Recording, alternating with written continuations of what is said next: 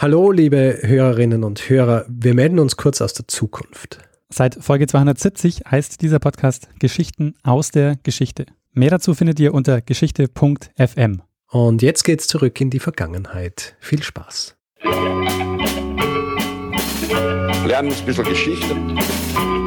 Lernen ein bisschen Geschichte, dann werden Sie sehen, Herr Reporter, wie das sich damals entwickelt hat. Wie das sich damals entwickelt hat.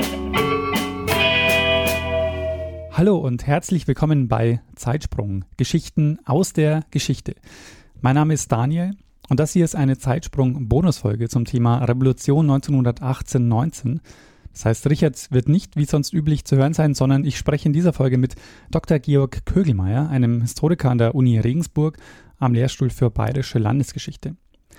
Und ich habe mich bei ihm gemeldet, weil ich mich erinnert habe an eine meiner ersten Lehrveranstaltungen überhaupt. Ich habe einige Semester auch in Regensburg studiert und diese Lehrveranstaltung hat Dr. Georg Kugelmeier geleitet und es war ein Kurs über den Umgang mit Quellen zum Thema Revolution in Bayern. Und Dr. Georg Kugelmeier beschäftigt sich nämlich schon lange mit dem Thema. Er hat seine Dissertation darüber geschrieben und die Publikation dazu ist 2001 erschienen mit dem Titel Die zentralen Rätegremien in Bayern 1918-19 Legitimation, Organisation, Funktion.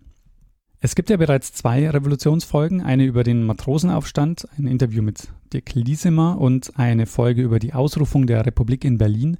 Das ist Zeitsprung 162, Novemberrevolution und die mehrfache Ausrufung der Republik. Und diesmal geht es also um die Revolution in Bayern und in Bayern verlief die Revolution anders als im Rest des Reiches. Ja, sie fand nicht nur früher statt als in Berlin, sondern es kam zu einer Radikalisierung, die in den kommenden Monaten schließlich in einem Bürgerkrieg mündeten. Wir sprechen darüber, wie die Revolution ablief und auch, welche Folgen sie hatte. Denn auf die lange Phase der Revolution folgte dann eine reaktionäre Zeit, denn Bayern gilt während der Weimarer Republik als Hort der Reaktion im Reich. Und außerdem geht es um die Geschichte des, der Bezeichnung Freistaat Bayern, die auch ein paar Überraschungen bereithält. Ähm, aber wir steigen ein mit meiner Frage an Dr. Georg Kögelmeier, wie er denn überhaupt zu dem Thema gekommen ist. Mich hat das eigentlich in der Schule schon interessiert. Ich habe da auch ganz gute Lehrer äh, gehabt, die da das sehr, sehr gut vermittelt haben und haben mir dann gedacht, das studiere ich jetzt, was ich dann daraus mache, weiß ich nicht. Und das hat sich dann ja auch ganz gut ergeben, dass ich da an der Uni habe bleiben können, was ja nicht selbstverständlich ist. Ja, also es ist halt einfach mein, mein Interessengebiet. Ähm, mit, mit was für Themen haben Sie sich so beschäftigt oder was hat Sie, hat Sie dann fasziniert an der Geschichte? Also ich bin im Laufe meines Studiums dann äh, hauptsächlich zur bayerischen Geschichte gekommen äh, die bayerische Geschichte enthält ja so Regionalgeschichte und äh, also Lokalgeschichte, da habe ich dann auch immer, immer wieder was dazu gemacht. Also das ist dann das, was einem auch selber dann äh, betrifft und was das eigentlich auch recht attraktiv macht für viele. Also die, unser Lehrstuhl zum Beispiel ist da so der Ansprechpartner eigentlich für viele Geschichtsinteressierte aus der Umgebung, aus der Region, was ja immer gefördert wird auch. Und das äh, ist eigentlich auch mein Interessengebiet, unter anderem. Und Sie haben sich, äh, wenn ich das richtig erinnere, äh, in einer ähm, in Ihrer Dissertation mit der Revolution dann auseinandergesetzt, also mit der mhm. Revolution von 1918, 19. Mhm. Äh, wie kam es denn zu dem Thema? Ja, das war einfach so im Rahmen einer, einer Lehrveranstaltung. In einem Hauptseminar habe ich das Thema Kurt Eisner da bekommen und das habe jetzt eigentlich nicht recht viel gewusst davor, davon erst. Und es war auch in der Zeit, in der das jetzt nicht unbedingt so äh, recht aktuell gewesen ist, das Thema. Also das, das Thema hat ja so seine Konjunkturen. Einmal wird's, ist interessant und dann macht wieder keiner was äh, eine lange Zeit dazu und dann ist wieder interessant.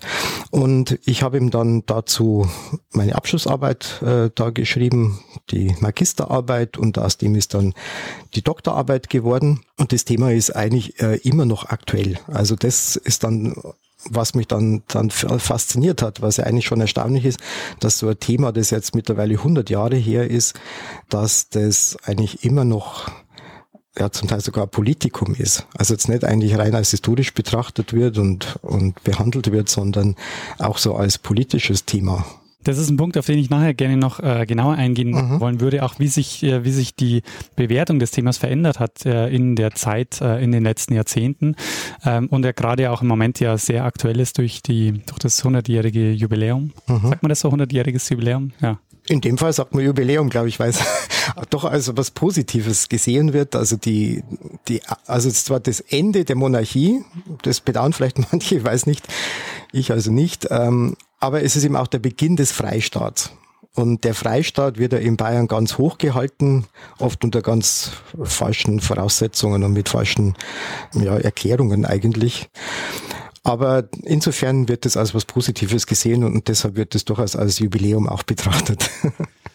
Wie war denn die Situation Bayerns äh, gegen Ende des Krieges? Also ähm, sozusagen zur, äh, wie war die Vorgeschichte zur Revolution? Wie, wie, wie ging es Bayern zu dem Zeitpunkt? Also dieser Krieg hat ja beim Ausbruch der Revolution mehr als vier Jahre gedauert und hat also da immense Opfer gekostet. Also äh, viele Gefallene, fast jeder hatte irgendeinen Verwandten oder Bekannten, der da an der Front gefallen ist.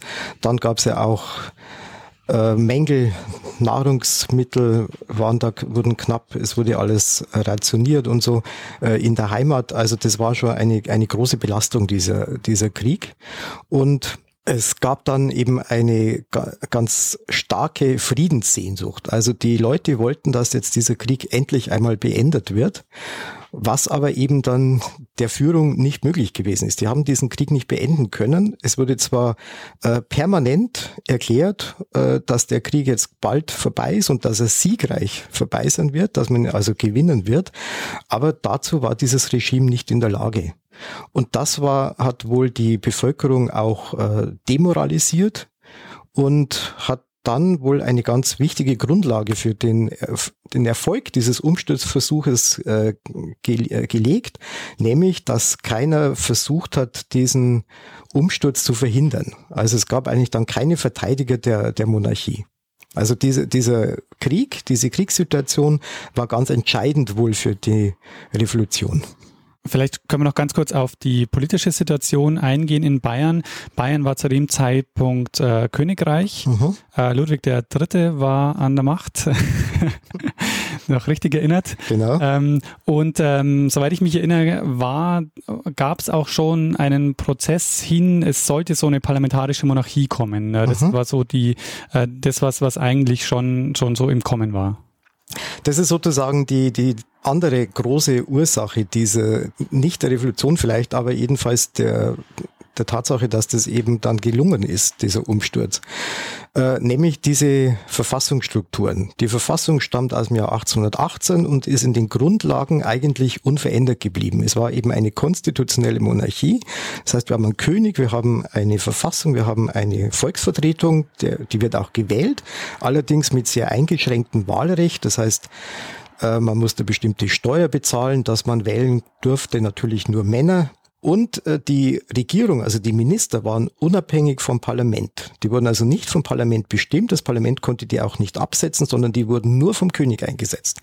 Der König wiederum war ja natürlich nicht vom Volk irgendwie bestimmt, sondern der war sozusagen eingesetzt durch Gottes Gnade. Und da haben wir also dann zwei Prinzipien, die da sich gegenüberstehen. Einmal so das Gottes Gnadentum, also das monarchische Prinzip und zum anderen aber auch schon Elemente der Volkssouveränität, weil wir ja eben ein gewähltes Parlament haben, also zumindest eine dieser zwei Kammern, aus denen der Landtag bestanden hat.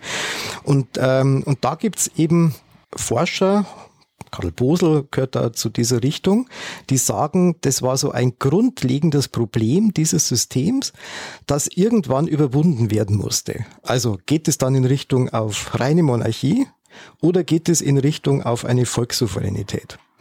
Und äh, unabhängig davon, ob jetzt da Krieg gewesen wäre oder nicht, musste es irgendwann gelöst werden. Der Meinung sind die meisten nicht. Das heißt, man geht schon eigentlich heute weitgehend davon aus, dass der Krieg dann entscheidend gewesen ist.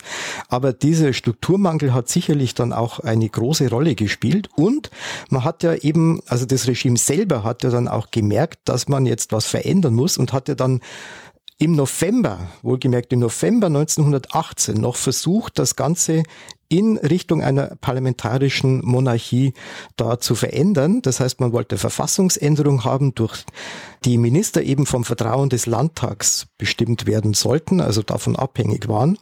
Also ein System, wie man es heute aus äh, Großbritannien zum Beispiel kennt oder aus den ganzen anderen europäischen Monarchien. Also das wäre dann schon in diese Richtung gewesen. Also weiterhin eine Monarchie, da hätte fast ja niemand was dagegen gehabt, weil der König ja keine Rolle mehr gespielt hätte. Und äh, dass es eben so spät gewesen ist, also wie gesagt, die, die abschließende Abstimmung im Landtag sollte sein am 8. November 1918, also einen Tag nach dem Umsturz dann. Und das ist ja dann letztendlich gescheitert. Ne? Dass das Regime, also dass die Regierung und der König das versucht haben, zeigt eben, dass die schon der Meinung waren, dass man das Volk da für sich gewinnen muss, dass das eben das Modernere gewesen wäre. Wie war denn das Verhältnis zu den anderen, ähm, zu den anderen Teilen des Reiches? Also ähm, dieser, dieser Übergang zu einer parlamentarischen Monarchie, wäre das auch was gewesen, was, äh, was man in Preußen oder in Württemberg oder ähm, in den anderen Reichsteilen auch gemacht hätte? Also auf Reichsebene hat man das ja schon gemacht. Da ist es tatsächlich umgesetzt worden und zwar im Oktober 1918. Also auch nicht recht viel länger vorher, aber da war es immerhin schon so. Und das spielt ja dann auch eine gewisse Rolle. Also zum Beispiel dieser Befehl da, dass die Flotte nochmals ausläuft, das war ja insofern auch problematisch, weil das eigentlich gegen diese, äh, gegen dieses neue System gewesen ist. Das hätte also die Regierung ja eigentlich absegnen müssen, was aber dann nicht der Fall gewesen ist. Also da kam es auch zu den gleichen Überlegungen. Ein weiterer Grund war natürlich der, dass es ja von außen gefordert worden ist. Ne? Also von Wilson, der hat ja zu demokratieren gefordert und da wollte man das eben umsetzen. Also mehr, mehr gedrängt als überzeugt wohl davon. Das kommt natürlich auch noch dazu. Also es gibt schon diese, diese Tendenz, dass das äh, in Deutschland dann gemacht worden ist, aber kommt halt alles viel zu spät. Das heißt, die haben äh, die Situation wohl völlig falsch ähm, verstanden oder eben nicht verstanden und sind eben dann einfach zu spät gekommen. Ob das dann noch was gewirkt hätte, wenn man es vorher gemacht hätte, das ist eine ganz andere Frage. Aber ähm, jedenfalls, es war dann nicht mehr wirksam. Wir haben jetzt auch den Kieler Matrosenaufstand kurz angesprochen und der gilt ja so als der Auslöser dann auch der, der Revolution. Äh, das war Anfang November. Vielleicht kann man noch ganz kurz so die Zeitlinie ähm, so in ganz ähm, groben Zügen nacherzählen, dass man das schon mal so äh, im Kopf hat.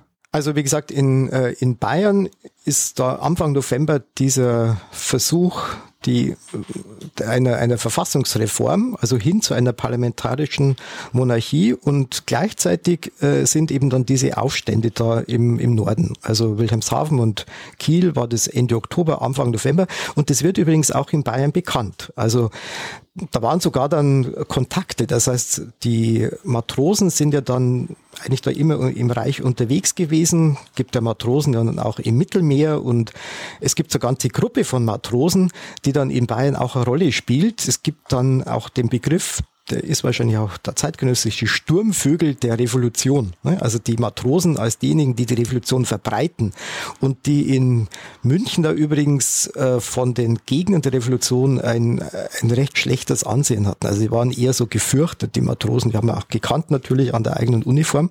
Also sie haben da schon eine Rolle gespielt. Der weitere Verlauf war dann eben der, dass am 7. November dieser Umsturz in Bayern geschieht, zwei Tage später dann eben erst in Berlin und dann, also am 9. November, dieser berühmte 9. November in der deutschen Geschichte, und dann wieder zwei Tage später dann eben erst der Waffenstillstand. Das hat ja dann wiederum äh, verheerende Konsequenzen eigentlich in der Folgezeit, weil ja dann den Revolutionären vorgeworfen worden ist, sie waren daran schuld, dass der Krieg da verloren äh, gegangen ist. Also die sogenannte Durchstoßlegende, ohne diese Revolutionen hätte Deutschland den Krieg gewonnen, was natürlich äh, nicht der Fall gewesen ist. Sie haben jetzt schon gesagt, dass die, ähm, dass die Matrosen auch äh, im, äh, dass die Matrosen im Reich unterwegs waren. Und es liest sich immer so, ähm, dass sich die Revolution im Reich verbreitet hat äh, in, innerhalb weniger Tage. Ähm, wie, wie kann man sich das vorstellen? Also wie, also man hört von dieser, ähm, man, ähm, man hört von dieser Revolution, man, man liest wahrscheinlich aus der Zeitung, äh, man, man, man, man ist in Kontakt mit zum Beispiel Matrosen, die dann hier sind. Aber ähm, das führt ja noch nicht dazu, dass es, dass es hier dann tatsächlich tatsächlich auch einen Aufstand. Mhm, genau. Also da können natürlich jetzt was weiteres dazu, was wir bisher gar nicht angesprochen haben, nämlich eine aktive Gruppe, die versucht, den Umsturz zu machen. Und die war in München ja erst einmal vorhanden. Das war also die USPD mit Kurt Eisner, der war zwar nicht der Vorsitzende in München, aber der war eben der maßgebliche Mann. Also Kurt Eisner eigentlich ein Journalist, ein Sozialdemokrat, der dann eben zur, zum linken Flügel der Sozialdemokraten da gewechselt ist bei der Spaltung 1917. Also er war dann Vertreter der USPD weil er ein Pazifist eigentlich gewesen ist. Also er wollte, dass der Krieg beendet wird und er war übrigens auch ganz fest davon überzeugt, dass Deutschland schuld am Krieg sei. Und äh, vielleicht kann man das auch zum Eisner noch sagen, wenn Kurt Eisner eine Überzeugung hatte, dann war das für ihn immer die Wahrheit. Die anderen haben dann das falsch gesehen eben und er hat dann auch wirklich für seine Überzeugungen gekämpft. Also er war dann wirklich ein Idealist. Er hat auch schwere Opfer dann äh, da hinnehmen müssen. Ihm wurde gekündigt als Journalist, hat also dann wirklich unter schlimmen Bedingungen da weitergelebt. Aber er hat eben dann versucht, also im Januar 1918 schon, da gab es so eine, einen Streik, auch deutschlandweit, an diesem Januarstreik war Kurt Eisner schon maßgeblich beteiligt. Der ist ja dann ja, aufgelöst worden sozusagen. Er kam ins Gefängnis und dann ist er aber im Oktober wieder freigekommen und hat eben dann versucht, die Revolution da durchzuführen, was er im Januar eigentlich auch schon vorhatte. Es war also eine relativ kleine Gruppe, aber er hat eben die Situation erkannt. Also diese Kriegsmüdigkeit, die Friedenssehnsucht und ähm, hat sich auch dann an eine bestimmte Gruppe gewendet, die also dann noch ähm, empfänglicher war für das Ganze und auch noch entscheidend, nämlich die Soldaten. Die Soldaten wollten natürlich, die jetzt da in der Heimat gewesen sind, die wollten nicht mehr an die Front, die haben das schon gesehen, was da auf sie zukommt und wollten also auch den Frieden jetzt endlich haben. Die haben sich eben dann mit ihm verbündet und das war eine ganz wichtige Voraussetzung dafür, dass dieser Umsturz da dann letztendlich gelungen ist. Also das ist diese relativ kleine Gruppe, die da versucht hat, also aktiv versucht hat, den Umsturz da zu erreichen, was ja dann auch gelungen ist. Ähm, eben in diesem äh, entsprechenden Umfeld. Also dass da diese große Friedenssehnsucht gewesen ist, was eben dann wiederum dazu geführt hat, dass es keinen Widerstand gegen diesen Umsturz gegeben hat und dass die breite Masse einfach passiv geblieben ist. Also niemand hat die Monarchie verteidigt, weil man eben völlig enttäuscht gewesen ist und unbedingt den Frieden haben wollte. Und äh, das war natürlich auch entscheidend, weil diese kleine Gruppe, die hätte man, äh, was heißt man, die hätte eine irgendeine Einheit wohl schon überwältigen können, aber es gab eben keine Einheiten mehr. Das hat der, der Kriegsminister, der Bayerische, dann am Abend dieses 7. November dann auch bald gemerkt. Es gab keine aus seiner Sicht zuverlässige Einheit mehr, die das irgendwie bekämpft hätte.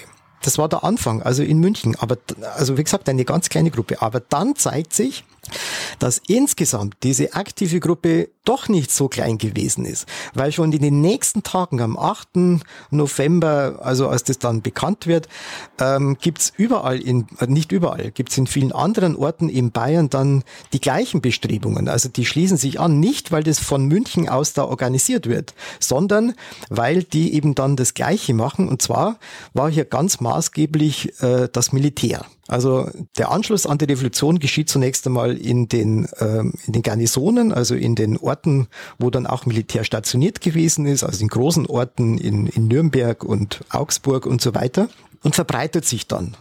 Also das ist, ähm, das Militär war ganz entscheidend. Also zum einen, weil dadurch auch das alte Regime natürlich dann kein Mittel mehr hatte, gegen einen solchen Umsturz vorzugehen. Das Militär war ja bewaffnet und das stellt sich dann eben auf die Seite äh, der Revolution.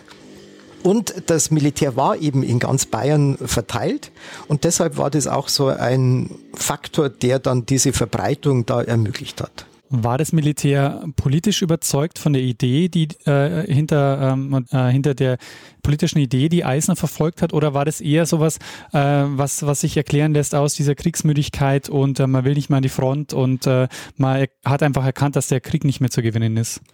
Das Zweitere. Also das war jetzt nicht so, dass die alle überzeugte Sozialisten gewesen wären. Äh, das ist eher so, dass es halt so, dass München sozusagen das radikale Zentrum dieser Revolution gewesen ist. Also die Münchner Räte, die dann entstehen, da kommen wir sicherlich noch drauf, äh, die waren so die radikalsten in Bayern wohl. Aber außen, außenrum waren die, also in der sogenannten Provinz, wie das aus Münchner Perspektive immer heißt, waren die eher gemäßigt. Da gibt's auch liberale, dann äh, Vertreter der Soldaten und so weiter. Aber entscheidend war für die Soldaten wohl eher, dass der Krieg beendet wird. Und sie gewusst haben, der ist nicht mehr zu gewinnen. Ähm, und wir, jeder Einsatz, wie das auch der beim Kieler Matrosenaufstand war, die einfach gewusst haben, wenn wir da rausfahren, ähm, haben wir im Grunde, ähm, verlieren wir unser Leben. Genau. Also wie die Einschätzung gewesen ist, wer den Krieg dann gewinnt, also ob man den Krieg jetzt schon verloren hat, das ist gar nicht so ganz, äh, ganz zu klären, weil das ja eben tatsächlich am Ende des Ersten Weltkriegs für viele völlig unverständlich gewesen ist. Man muss sich ja die Situation anschauen. Ähm, der Erste Weltkrieg findet ja eben nicht in Deutschland statt, sondern der findet außerhalb Deutschland statt, also weitestgehend. Und zwar eben zum, zum großen Teil eben in, in Frankreich also auf französischem Gebiet. Und am Ende des Krieges waren eben die, die deutschen Soldaten, war die Front eben noch in Frankreich. Und da dann zu vermitteln, dass man den Krieg verloren hat, obwohl man eigentlich noch in Feindesland steht, das war wohl gar nicht so einfach. Aber es war ja tatsächlich der Fall. Aber natürlich hat die, das Militär, also die Spitze des Militärs, die oberste Heeresleitung, das nicht zugeben wollen die haben ja das dann später verbreitet, dass man eigentlich den Krieg ja wohl schon noch gewonnen hätte, ohne die Revolution. Das ist wahrscheinlich auch, ähm, also das ist auch, finde ich, ein spannender Punkt, ähm, der, der den Unterschied zwischen ähm, der Aufarbeitung des Krieges in Deutschland und in Frankreich nochmal zeigt. Wenn man durch Frankreich fährt, ähm, man sieht überall diese La Grande Guerre, das war einfach so. Ja. Mhm. Ähm, und, und diese Erinnerungskultur, die ja, die gibt es in Deutschland in der Form äh, nicht, also nicht so stark jedenfalls. Na, es ist ein wirklich grundlegender Wandel. Sie haben den Begriff schon genannt, der große Krieg, la Grande Guerre in Frankreich, äh, auch in England der große Krieg und auch äh, für die Amerikaner ist das äh, ein wichtiger Krieg gewesen. Äh, in Deutschland geht natürlich der unter im Vergleich zum Zweiten Weltkrieg. Und, und ich glaube auch, dass bis zu diesem da kann man jetzt glaube ich nicht Jubiläum sagen, bis zu diesem Gedenkjahr 2014, also 100 Jahre Erster Weltkrieg, der, der Erste Weltkrieg hinter dem Zweiten Weltkrieg in der historischen Erinnerung völlig zurückgedrängt worden ist, also als gar nicht ernst zu nehmen. Aber wenn man sich alleine die, die Opferzahlen anschaut, also die Franzosen und die Engländer hatten im Ersten Weltkrieg wesentlich mehr Gefallene als im Zweiten Weltkrieg. Das ist als in Deutschland völlig anders. Und deshalb ist der Erste Weltkrieg in, in Deutschland halt eigentlich, hat er wesentlich geringere Bedeutung gehabt. Ähm, ist es vielleicht jetzt Zeit, äh, dass wir zum 7. November kommen, äh, der mhm. Tag, an dem dann auch der Umsturz in, in München äh, in, in Bayern stattfindet. Ausgangspunkt war ein, ähm, eine Kundgebung auf der Theresienwiese. Mhm. Ähm, und was ist dann passiert? Genau, das war also eine große Friedenskundgebung, eine Friedensdemonstration. Eingeladen haben die sozialdemokratischen Parteien, also die MSPD, die Mehrheitssozialdemokratie, die Gemäßigten sozusagen, und die USPD, die unabhängige sozialdemokratische Partei, kleine Gruppe in München, 600 Mitglieder ungefähr. Und dann die Gewerkschaften. Also die haben dazu eingeladen es war also wirklich eine große Kundgebung. Es gibt ganz verschiedene Zahlen, wohl je nach Richtung, ob man Anhänger war oder nicht. Also von 20.000 bis 200.000 reichen da die Angaben. Vielleicht zum Vergleich, München hatte damals 600.000 Einwohner, also es war schon eine große Demonstration. Die Demonstration selber war relativ kurz eigentlich, also man hat sich da versammelt in, auf der Theresienwiese man muss sich natürlich auch die technischen Voraussetzungen aus der Zeit da vergegenwärtigen. Das heißt, es gab ja keine Lautsprecher und Mikrofone und sowas, sondern da waren dann viele Sprecher, die so an den Hügeln der Theresienwiese standen und dann auf ihre Zuhörerschaft, die da vorne gestanden ist, eingesprochen haben. Es wurde eine Resolution verabschiedet, die war also sehr gemäßigt. Da wurde gefordert, dass der Kaiser zurücktreten soll. Das war eigentlich allgemein, das war, war also die allgemeine Forderung eigentlich, über den bayerischen König wurde nicht gesprochen. Also die Absetzung des bayerischen Königs wurde nicht gefordert und ja, gab noch ein paar andere Forderungen und über die hat man dann abgestimmt und dann war das eigentlich schon vorbei. Dann ist eben der größte Teil dieser Demonstranten ist dann unter Führung der MSPD quer durch München marschiert zum Friedensengel und da wurde das dann noch abgeschlossen. Ein kleiner Teil der Demonstranten hat sich allerdings da vor Kurt Eisner versammelt. Der Eisner hat sich ganz im Norden der Theresienwiese da positioniert und hat es eigentlich auch, ja, das war dann schon eine, gewisse Vorbereitung auch. Ähm, er hat sich da mit einem Soldaten und dann auch einem Vertreter der Bauern da hingestellt und hat da kurze Reden gehalten und er war sozusagen das Magnet für die Soldaten, die an, an dieser Kundgebung teilgenommen haben. Und als dann die anderen äh, quer durch München gezogen sind, ist diese am Anfang relativ kleine Gruppe, paar hundert Leute vielleicht, ist dann nach Norden marschiert und hat dann da die Kasernen übernommen eigentlich. Ne? Also die haben die Soldaten aufgefordert, sich dem Umsturz anzuschließen und die sind scharenweise ohne großartigen Widerstand. Es war also völlig unblutiger Umsturz äh, da auf die Seite der, der Revolutionäre übergelaufen. Das war am Anfang war das damit eine Soldatenmeuterei. Der Eisner hat also sozusagen die Revolution ausgerufen, es, man muss jetzt handeln, man muss jetzt was ändern. Und ja, und, und dann sind eben in dieser Nacht sind dann noch so strategische äh, Einrichtungen besetzt worden, der Bahnhof, Telegrafenamt und so weiter. Und äh, der Widerstand war aber eben sofort gebrochen eigentlich. Also die Soldaten haben sich ja sowieso angeschlossen und äh, die Polizei, die ja auch noch da war und eigentlich das Ganze schützen sollte, die haben auch sofort erklärt und es war ganz klar, dass die diese Revolution, diesen Umsturz da nicht äh, niederschlagen würden. Also die ganze bewaffnete Macht hat sich auf die Seite der Revolutionäre gestellt. Hatte Eisner das vorher schon geplant oder war das was Spontanes, was an dem Tag entstanden ist? Er hat es schon vorbereitet. Also der, es gibt ja da diese Kontakte äh, zu den Vertretern der Bauern, also nach Pfaffendorf, da gefahren in Niederbayern. Da war also, es waren zwei Brüder, die da in der Bauernbewegung da stärker waren. Das war ihm schon klar, dass er die braucht. Also damit München nicht ausgehungert werden kann zum Beispiel. Das war so eine Überlegung. Also das war schon vorbereitet. Aber der Ablauf zeigt dann, dass vieles nicht vorbereitet gewesen ist. War also schon etwas Spontanes auch. Und ähm, er hat wohl auch erst einmal geschaut, funktioniert das Ganze, also hatte da Unterstützung und also insofern war es spontan, aber es war auf jeden Fall beabsichtigt, dass er was macht. Das war übrigens auch bekannt.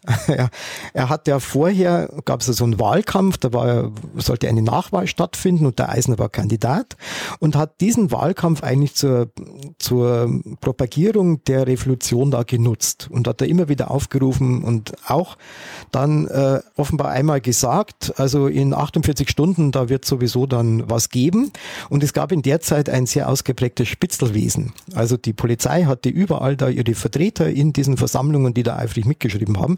Und die, äh, die Staatsmacht, die, die wussten das.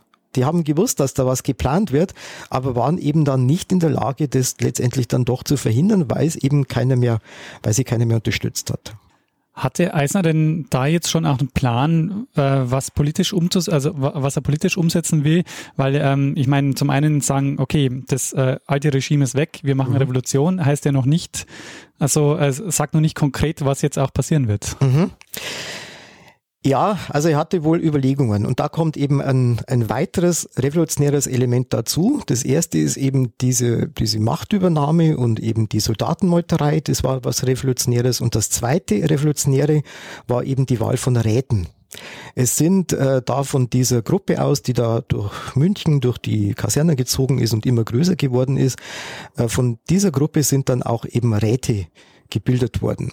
Und zwar hat man sich da in Wirtshäusern, sind in München ja ganz wichtig, äh, waren riesige Säle, da hat man sich gesammelt und Ganz wichtig war da der, der Matheserbräu. Das ist heute in München ein großer Filmpalast, also Früher war das eben ein große, eine große Gaststätte mit auf zwei Etagen und da ist in der unteren, also im Erdgeschoss, haben sich da die Zivilisten gesammelt und haben einen Arbeiterrat gewählt und im ersten Stock haben sich die Soldaten versammelt und haben einen Soldatenrat gewählt.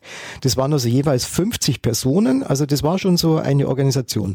Und diese, diese Räte hatten zunächst einmal die Aufgabe, den Umsturz da umzusetzen. Die haben das Ganze organisiert. Also haben Trupps zusammengestellt, bewaffnet auch und dann eben Einrichtungen übernommen und sowas. Ja, und ähm, am späten Abend des 7. November ziehen dann diese Räte, die sich da in diesem Wirtshaus im Malteserbräu gebildet haben, äh, zum Bayerischen Landtagsgebäude in der Branner Straße.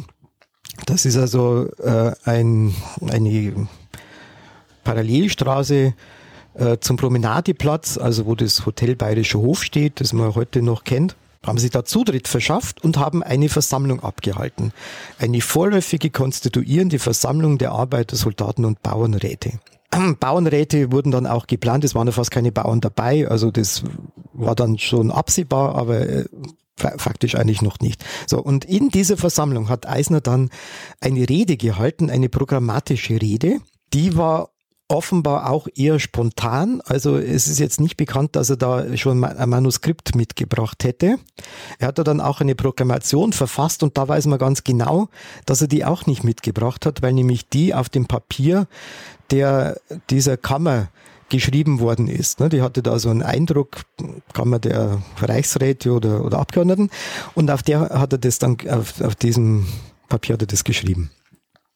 Also es war dann auch äh, improvisiert, das Ganze. Ja, was erklärt er da? Also erst einmal, dass eben der Umsturz da gemacht worden ist, der auch notwendig gewesen ist. Und dann, was die Zukunft angeht, dass eine, ähm, eine Regierung gebildet werden soll, die vom Vertrauen des Volkes äh, da abhängig ist, also jetzt nicht mehr die von vom König, der von Gottes Gnaden eingesetzt ist, wiederum eingesetzt wird, sondern eben was Demokratisches.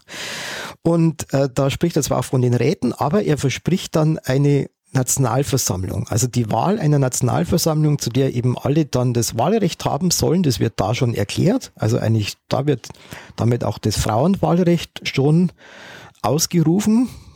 Eher so provisorisch noch, aber immerhin. Allerdings sagt er das nicht so konkret. Also Eisner bleibt da immer im, im Ungefähren eigentlich, was auch verständlich ist. Ne? Also das war eine turbulente Situation. So genau planen konnte man da wohl noch nicht. Aber was, wovon man davon ausgehen kann, ist, dass Eisner kein Räteregime da geplant hat oder das da eigentlich ausrufen wollte. Also man liest oder hört ja oft, dass Eisner die Räterepublik ausgerufen hat.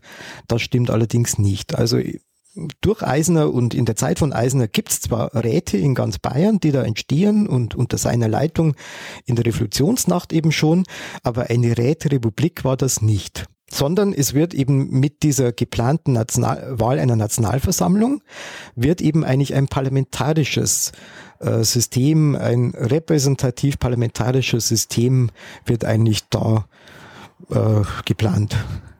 Ruft er daran schon den Freistaat Bayern aus oder ist das dann zu einem anderen Zeitpunkt?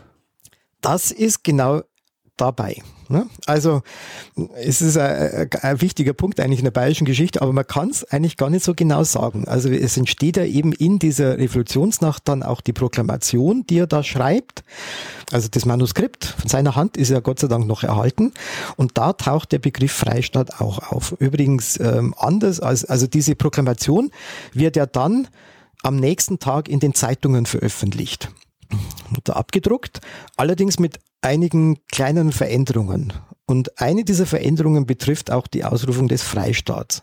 Und zwar sagt oder schreibt er in seiner Proklamation, Bayern ist als Freistaat proklamiert würde bedeuten, dass der Freistaat sozusagen schon ausgerufen worden ist. Aber in dieser veröffentlichten, in der Zeitung veröffentlichten Proklamation wird dann daraus gemacht, Bayern ist fortan ein Freistaat. Das ist auch ein Zitat, das immer wieder jetzt äh, verwendet wird und das man immer wieder liest, wobei man nicht genau weiß, ob das jetzt wirklich vom Eisner ist. Also wer hat diese Veränderungen da verursacht äh, zwischen seinem Manuskript, das auch schon Veränderungen hat, aber eben dann bis hin zum Abdruck in der Zeitung. Was heißt Freistaat in dem Sinne? Also was, äh, was macht den Freistaat zum Freistaat? Das ist eigentlich ganz einfach. Freistaat ist eigentlich nur der deutsche Begriff für Republik. Und den hat er da verwendet. Also jetzt eigentlich gar nichts Besonderes äh, damit verbunden. Es ist halt einfach das Gegenmodell zur Monarchie. Äh, also Eisner wollte auch eben keine parlamentarische Monarchie. Er wollte, dass der Monarch abtritt, dass der weg ist, was ja auch gelungen ist. Ähm, also er wollte eine Republik und hat er den Begriff Freistaat verwendet. Gab es da auch schon Pläne, wie sich das zusammenspielt mit dann anderen Teilen des Reiches? Also ähm, wäre es zum Beispiel auch eine Möglichkeit gewesen zu sagen, wir, äh, wir sind jetzt eine bayerische eigenständige mhm. Republik, die das sich dann eben als Freistaat Bayern äh, tituliert? Also tatsächlich war es so, dass dieser Umsturz jetzt eigentlich wirklich so auf Bayern sich reinbezogen hat. Also das war jetzt nicht so ein, ein Ableger der Revolution im Reich. In Berlin war es eben erst dann zwei Tage später, sondern es gibt in Bayern so eine eigene Entwicklung, die natürlich in die Gesamtentwicklung einbezogen ist. Ne? Also ist jetzt nicht ganz was Besonderes, aber ähm, so einiges ist in Bayern tatsächlich dann anders. Ähm, aber der Eisner war natürlich ein großer Kritiker der Situation oder der, der Regierung in Berlin. Er ist ja eben von einer deutschen Kriegsschuld ausgegangen und hat gesagt, also diejenigen, die jetzt in Berlin regieren, die sind schuld an diesem Krieg. Und davon wollte er sich distanzieren. Er hat dann später, er ist er dann Außenminister auch gewesen, Ministerpräsident und Außenminister und hat in dieser Funktion dann auch den Kontakt zu Berlin sozusagen abgebrochen was aber wiederum keinerlei Konsequenzen hatte.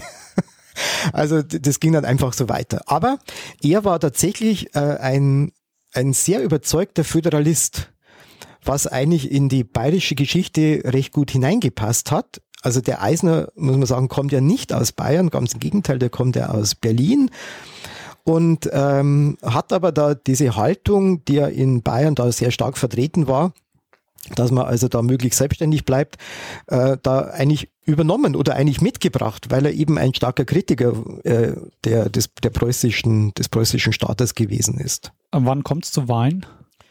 Ja, also wie gesagt, der Eisner verspricht ja in seiner Rede und auch in der Proklamation, verspricht er dann Wahlen zu einer Nationalversammlung. Also er nennt natürlich noch keinen Termin, das geht wohl auch nicht, er sagt einfach nur später.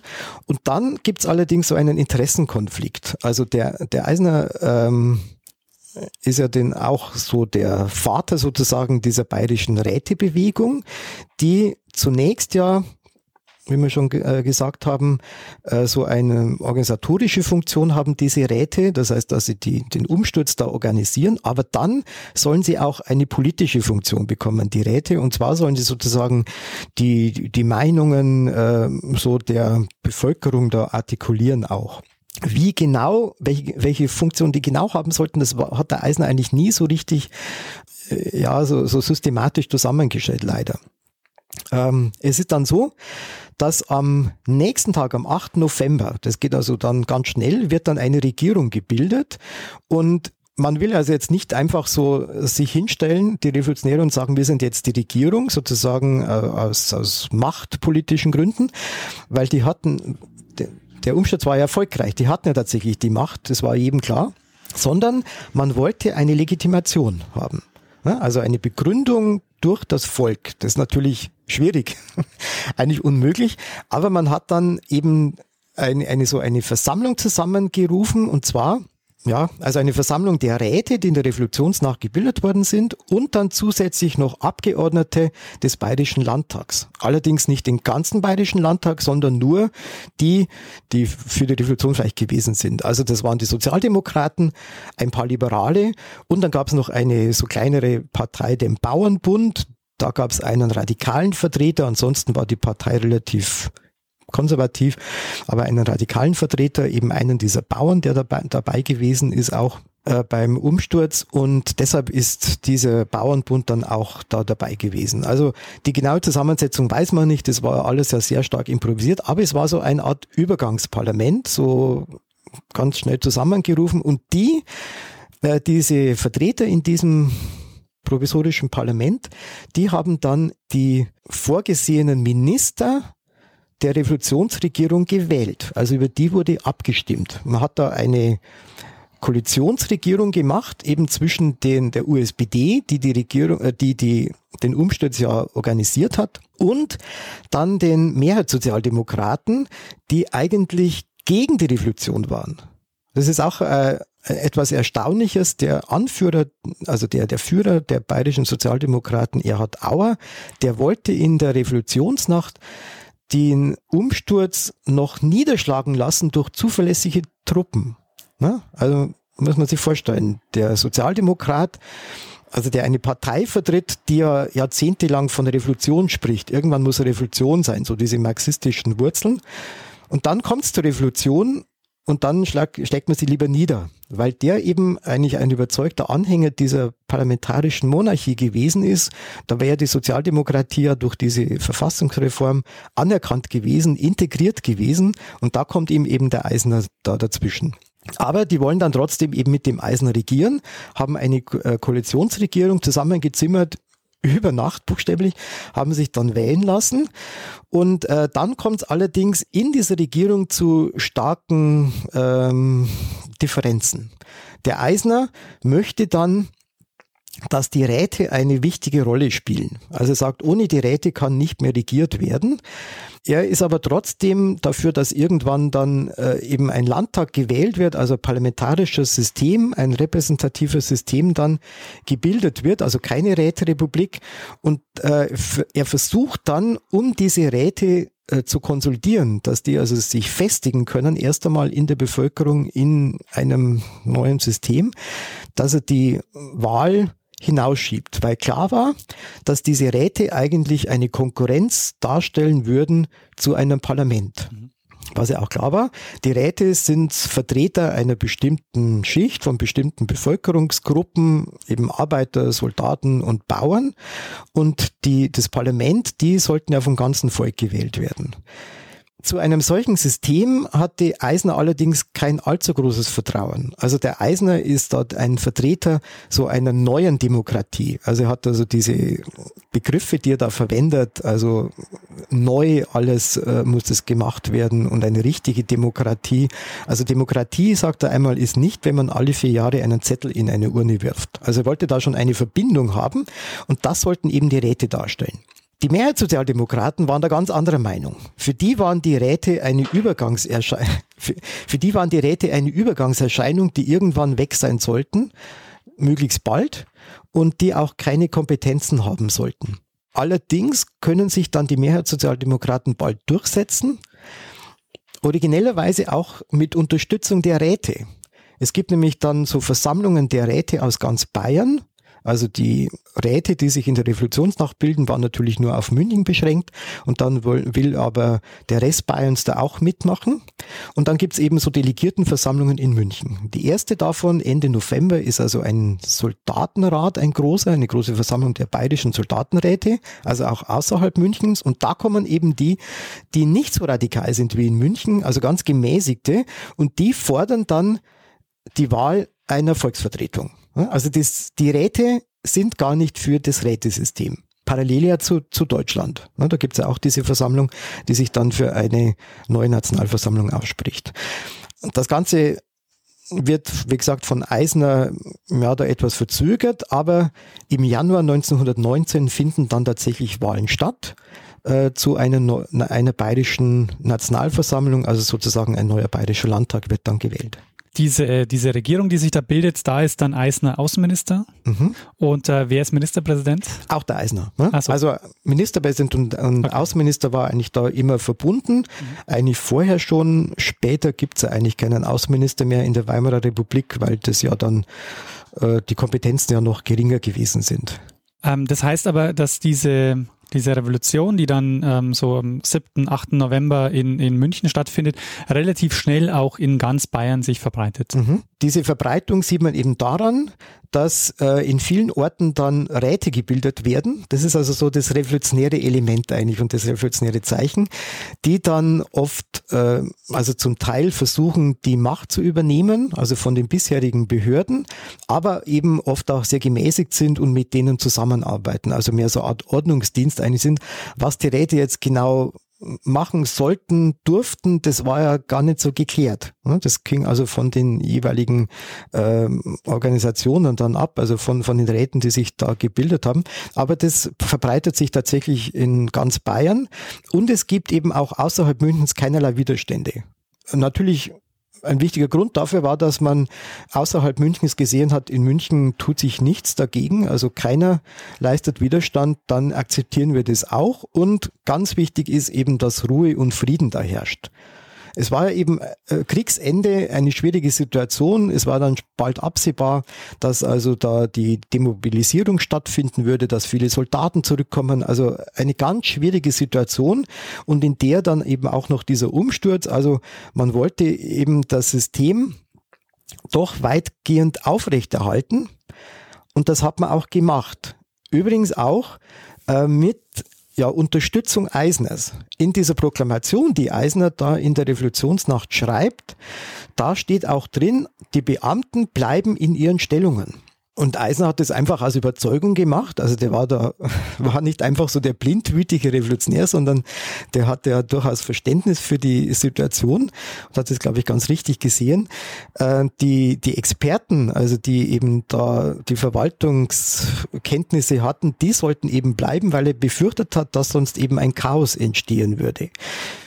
Das Problem war natürlich, dass diese Beamten, und das waren sozusagen die gesamte Bürokratie in Bayern unterhalb der Ministerebene, die sind ausgewechselt worden, alle anderen nicht, äh, dass die natürlich keine Unterstützer einer sozialistischen Regierung waren, eines sozialistischen Regimes. Das waren eigentlich die alten Monarchisten. Die, hat man vereidet auf den, auf den Kaiser, auf den, auf den König. Genau.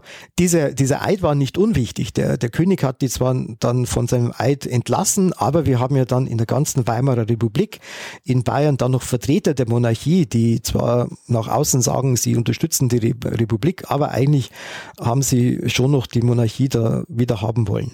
Das ist, finde ich, auch so ein, einer der faszinierendsten Punkte, wenn man sich vorstellt, ähm, man hat eigentlich ein relativ großes Chaos. Gleichzeitig aber entsteht so eine Struktur, die aber auch von der Struktur aufbaut, die, die es schon gibt und die auch noch da ist. Also, mhm. dass sich das überhaupt ähm, in dieser Form organisieren lässt, äh, mhm. lässt sich wahrscheinlich gar nicht planbar organisieren. Also, das ist wahrscheinlich auch, äh, wenn da jemand sich hingestellt hätte und gesagt, ich will, dass es genau so und so läuft, wäre es wahrscheinlich überhaupt nicht gegangen. Ganz genau so ist es. Also äh, es ist jetzt nicht so, dass da viel viel geplant wird. Es gibt natürlich dann schon, also gerade von äh, von der dieser provisorischen Regierung, wie sich die Regierung Eisen dann auch nennt, gibt es natürlich schon so Regierungsprogramme und sowas. Das war ja dann auch sehr bald sehr konsolidiert. Ne?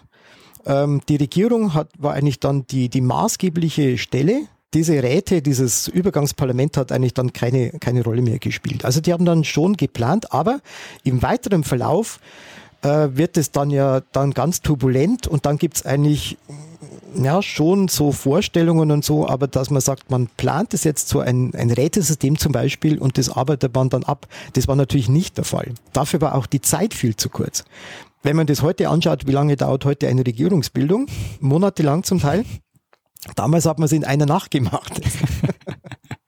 Gibt es irgendwas Besonderes aus Regensburg zu berichten? Also ähm, hat sich da die Bildung der Räte oder die, der, der Umsturz irgendwie ähm, besonders äh, ausgewirkt? Eigentlich nicht besonders. Also äh, war eigentlich so wie, wie fast überall. Also man hat das in der Nacht hat man das mitbekommen durch Reisende, die da aus München gekommen sind mit dem Zug. Die haben da was erzählt von irgendwelchen ähm, Ereignissen in München und dann hat man auch wohl äh, ähm, telefonisch Informationen bekommen und auch in, in in Regensburg war es dann so, dass, die, dass der, der Bürgermeister sofort erklärt hat, es wird einfach akzeptiert, die Situation, und wir machen nichts dagegen. In München machen die auch nichts dagegen. In äh, Regensburg waren ja auch wichtige Vertreter der konservativen Partei damals äh, des Bayerischen Zentrums und die haben dann eben auch versucht, die Situation da zu meistern, also eben Ruhe und Ordnung aufrecht zu erhalten, auch mit Unterstützung der Räte, die da sofort gebildet worden sind am 8. November Arbeiter und Soldaten. Und es ist da auch also auch in, in Regensburg nicht zu irgendwelchen Unruhen gekommen in der Zeit. Also die Revolution, muss vielleicht auch nochmal betonen, läuft absolut friedlich ab. Es kommt also zu keinem Blutvergießen, es gibt keine Tote.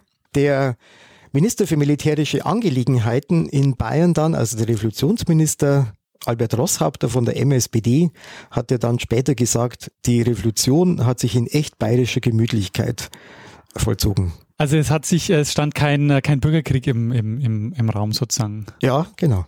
Weil es einfach keinen Widerstand gegeben hat. Jetzt stabilisiert sich äh, dann in den nächsten Monaten die, äh, diese, diese Regierung. Ähm, und der nächste Punkt, denke ich, auf den wir vielleicht eingehen sollten, ist dann ähm, die Geschichte mit Eisner, wie es dann mit mhm. ihm weitergeht bzw. zu Ende geht. Mhm. Also die Wahl zur Nationalversammlung, zur bayerischen Nationalversammlung, muss man sagen, also zum bayerischen Landtag, äh, ist ja hinausgezögert worden, aber im Januar wird dann doch gewählt. Und dann versucht aber Eisner, das nochmals hinauszuzögern, eben die Einberufung der National, also des bayerischen Landtags. Und äh, er muss allerdings dann doch auch wieder Zugeständnis machen. Also die MSPD-Minister sind da dominant im, in der Regierung. Und am 21. Februar 1919 soll eben dann der Bayerische Landtag zusammentreten.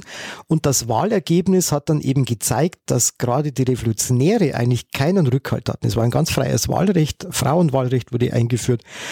Und äh, es gab natürlich kein Zensuswahlrecht mehr. Das heißt, jeder Erwachsene durfte wählen, unabhängig auch von der Steuerleistung. Und da war die stärkste Partei die konservative Partei, die Bayerische Volkspartei. Und die Mehrheitssozialdemokraten waren die zweitstärkste Partei mit einem respektablen Ergebnis, also über 30 Prozent. Und äh, die Partei von Eisner, die aber zwar tatsächlich eine sehr kleine Partei gewesen ist, was natürlich eine Rolle gespielt hat, aber trotzdem eigentlich abgestraft worden ist von, von den Wählern, hatte zweieinhalb Prozent. Also das heißt, die Revolution als solche ist eigentlich nicht unterstützt worden. Und dann war eigentlich klar, in diesem System, das sollte natürlich ein parlamentarisches System jetzt werden, dass die Regierung so nicht mehr weiter regieren kann, sondern dass die Regierung zurücktreten muss. Auch da gab es gewisse Widerstände erst einmal. Aber Eisner hat sich eigentlich dann auch hier gebeugt und wollte zurücktreten und ist eben dann auf dem Weg von seinem Amtssitz, also das war das Palais Montgelat, Außenministerium in Bayern, äh, im Anschluss an das Hotel Bayerischer Hof, äh, wollte er eigentlich nur in die nächste Straße reingehen, wo eben das Parlament gewesen ist, der Bayerische Landtag, und ist auf dem Weg dahin ermordet worden. Es gab also ein Attentat eines äh, jungen rechtsradikalen Soldaten, ähm, eines adeligen Soldaten, der ihn da ermordet hat. Und das führt eben dann zu einer weiteren Entwicklung der Revolution. Also es kommt dann zur zweiten Revolution, ein zeitgenössischer Ausdruck, weil den hat Eisner selber gebraucht. Also der hat dann schon immer von Revolution gesprochen nach dem Wahlergebnis, also dass vielleicht die Räte dann nochmals eingreifen, nachdem die Wahl ja eben gegen diese Richtung ausgegangen ist. Wobei wohl nicht geplant war, das wird ihm, wurde ihm immer wieder vorgeworfen, dass er eigentlich da einen Umsturz, einen neuen Umsturz geplant hätte. Also es war, der Begriff wurde von ihm auch verwendet, aber wohl nicht in dem Sinne einer gewaltsamen, eines gewaltsamen Umsturzes. Aber es ist schon erstaunlich, dass äh, er eine der prägendsten Figuren waren, äh, war für diesen Umsturz, äh, dann auch als Ministerpräsident ähm, ja agiert hat für mhm. einige Monate äh, und dann äh, in, bei der Wahl nur nur zwei Prozent erhält. Also das mhm. äh, das ist ja wirklich dann wahnsinnig wenig Rückhalt, wo man mhm. dann ja zeigen kann, dass er im Grunde gar nicht, ähm, also die Revolution sozusagen, also eher nicht eher nicht getragen hat im Grunde. Mhm. Genau. Also ich glaube, das Problem war das, dass natürlich die Zeit nach dem Umsturz eine sehr schwierige Zeit gewesen ist. Wirtschaftlich schwierig, äh, die Soldaten kommen zurück, die sind dann arbeitslos und, und so weiter. Es gibt ähm, eigentlich eine große Unordnung im Land und das Entscheidende, glaube ich, war dann, dass in der Bevölkerung natürlich auch mit Agitation von Gegnern des Ganzen, also äh, Reaktionäre könnte man sagen, dass die Schuld für diese Verhältnisse, die zum Teil ja wirklich ähm, schlecht gewesen sind, also mit viel Gewalttaten und so weiter, dass die jetzt den Revolutionären, dem Umsturz angelastet worden sind, eigentlich müsste man sagen, das war natürlich eine Folge des Ersten Weltkriegs. Ne? Und im Ersten Weltkrieg sind ja Millionen von Menschen ums Leben gekommen, aber halt weit weg. Und jetzt hat man auf einmal da in Bayern das gespürt. Da gab es also Hamsterkäufe und dann gab es tatsächlich, ähm, ja, ähm, wenn man da die Zeitungen liest, dass derzeit ähm, Einbrüche, Überfälle, Mordtaten von Soldaten und so weiter. Und das war, wurde aber alles eben dem neuen Regime angelastet, dass er eigentlich das größere Verbrechen, nämlich diesen Krieg beendet hat.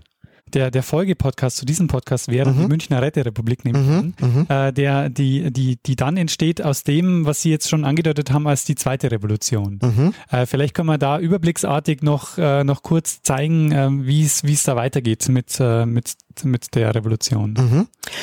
Also wir haben eben am 21. Februar 1919 diese sogenannte zweite Revolution.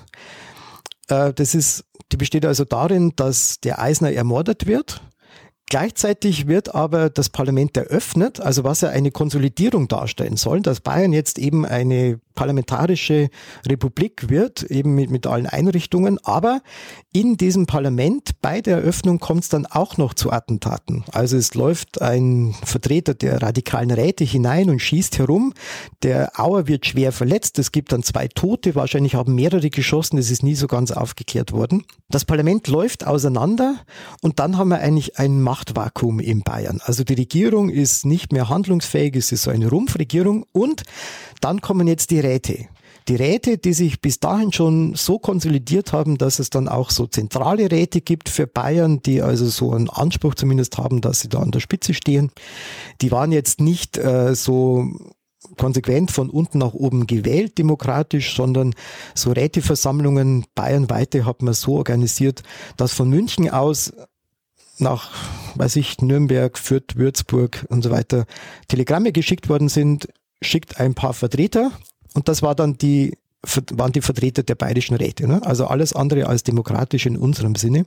Und ähm, diese Räte, aber wie gesagt, es gibt so ein Rätesystem, so ansatzweise, die bilden dann einen Zentralrat und dieser Zentralrat übernimmt eigentlich dann so die, die Spitze des Staates, so die Regierung. Was noch nicht bedeutet, dass es eine Räterepublik gibt.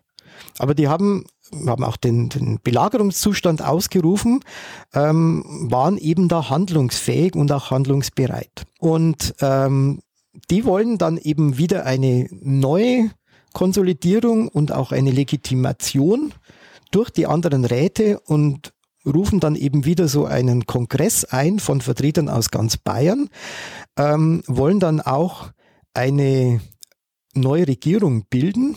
Aber diese Regierung, die dann da vorgesehen ist, es gibt also Ministerliste, die wollen dann nicht, die wollen die Ämter nicht übernehmen, weil sie sagen, wir haben keine richtige Legitimation durch diese Räte.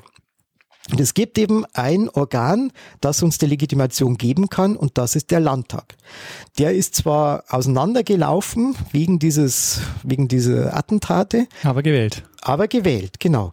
Und dann kommt es eben zu einem Kompromiss. Wie gesagt, die, diese Räte, diese bayernweiten Räte, die waren relativ gemäßigt. Und es gibt in diesem Rätekongress, der also Ende Februar 1919 bis Anfang März stattfindet, äh, gibt es ja von den radikalen Vertretern der Räte wiederum einen Antrag, die Räterepublik auszurufen.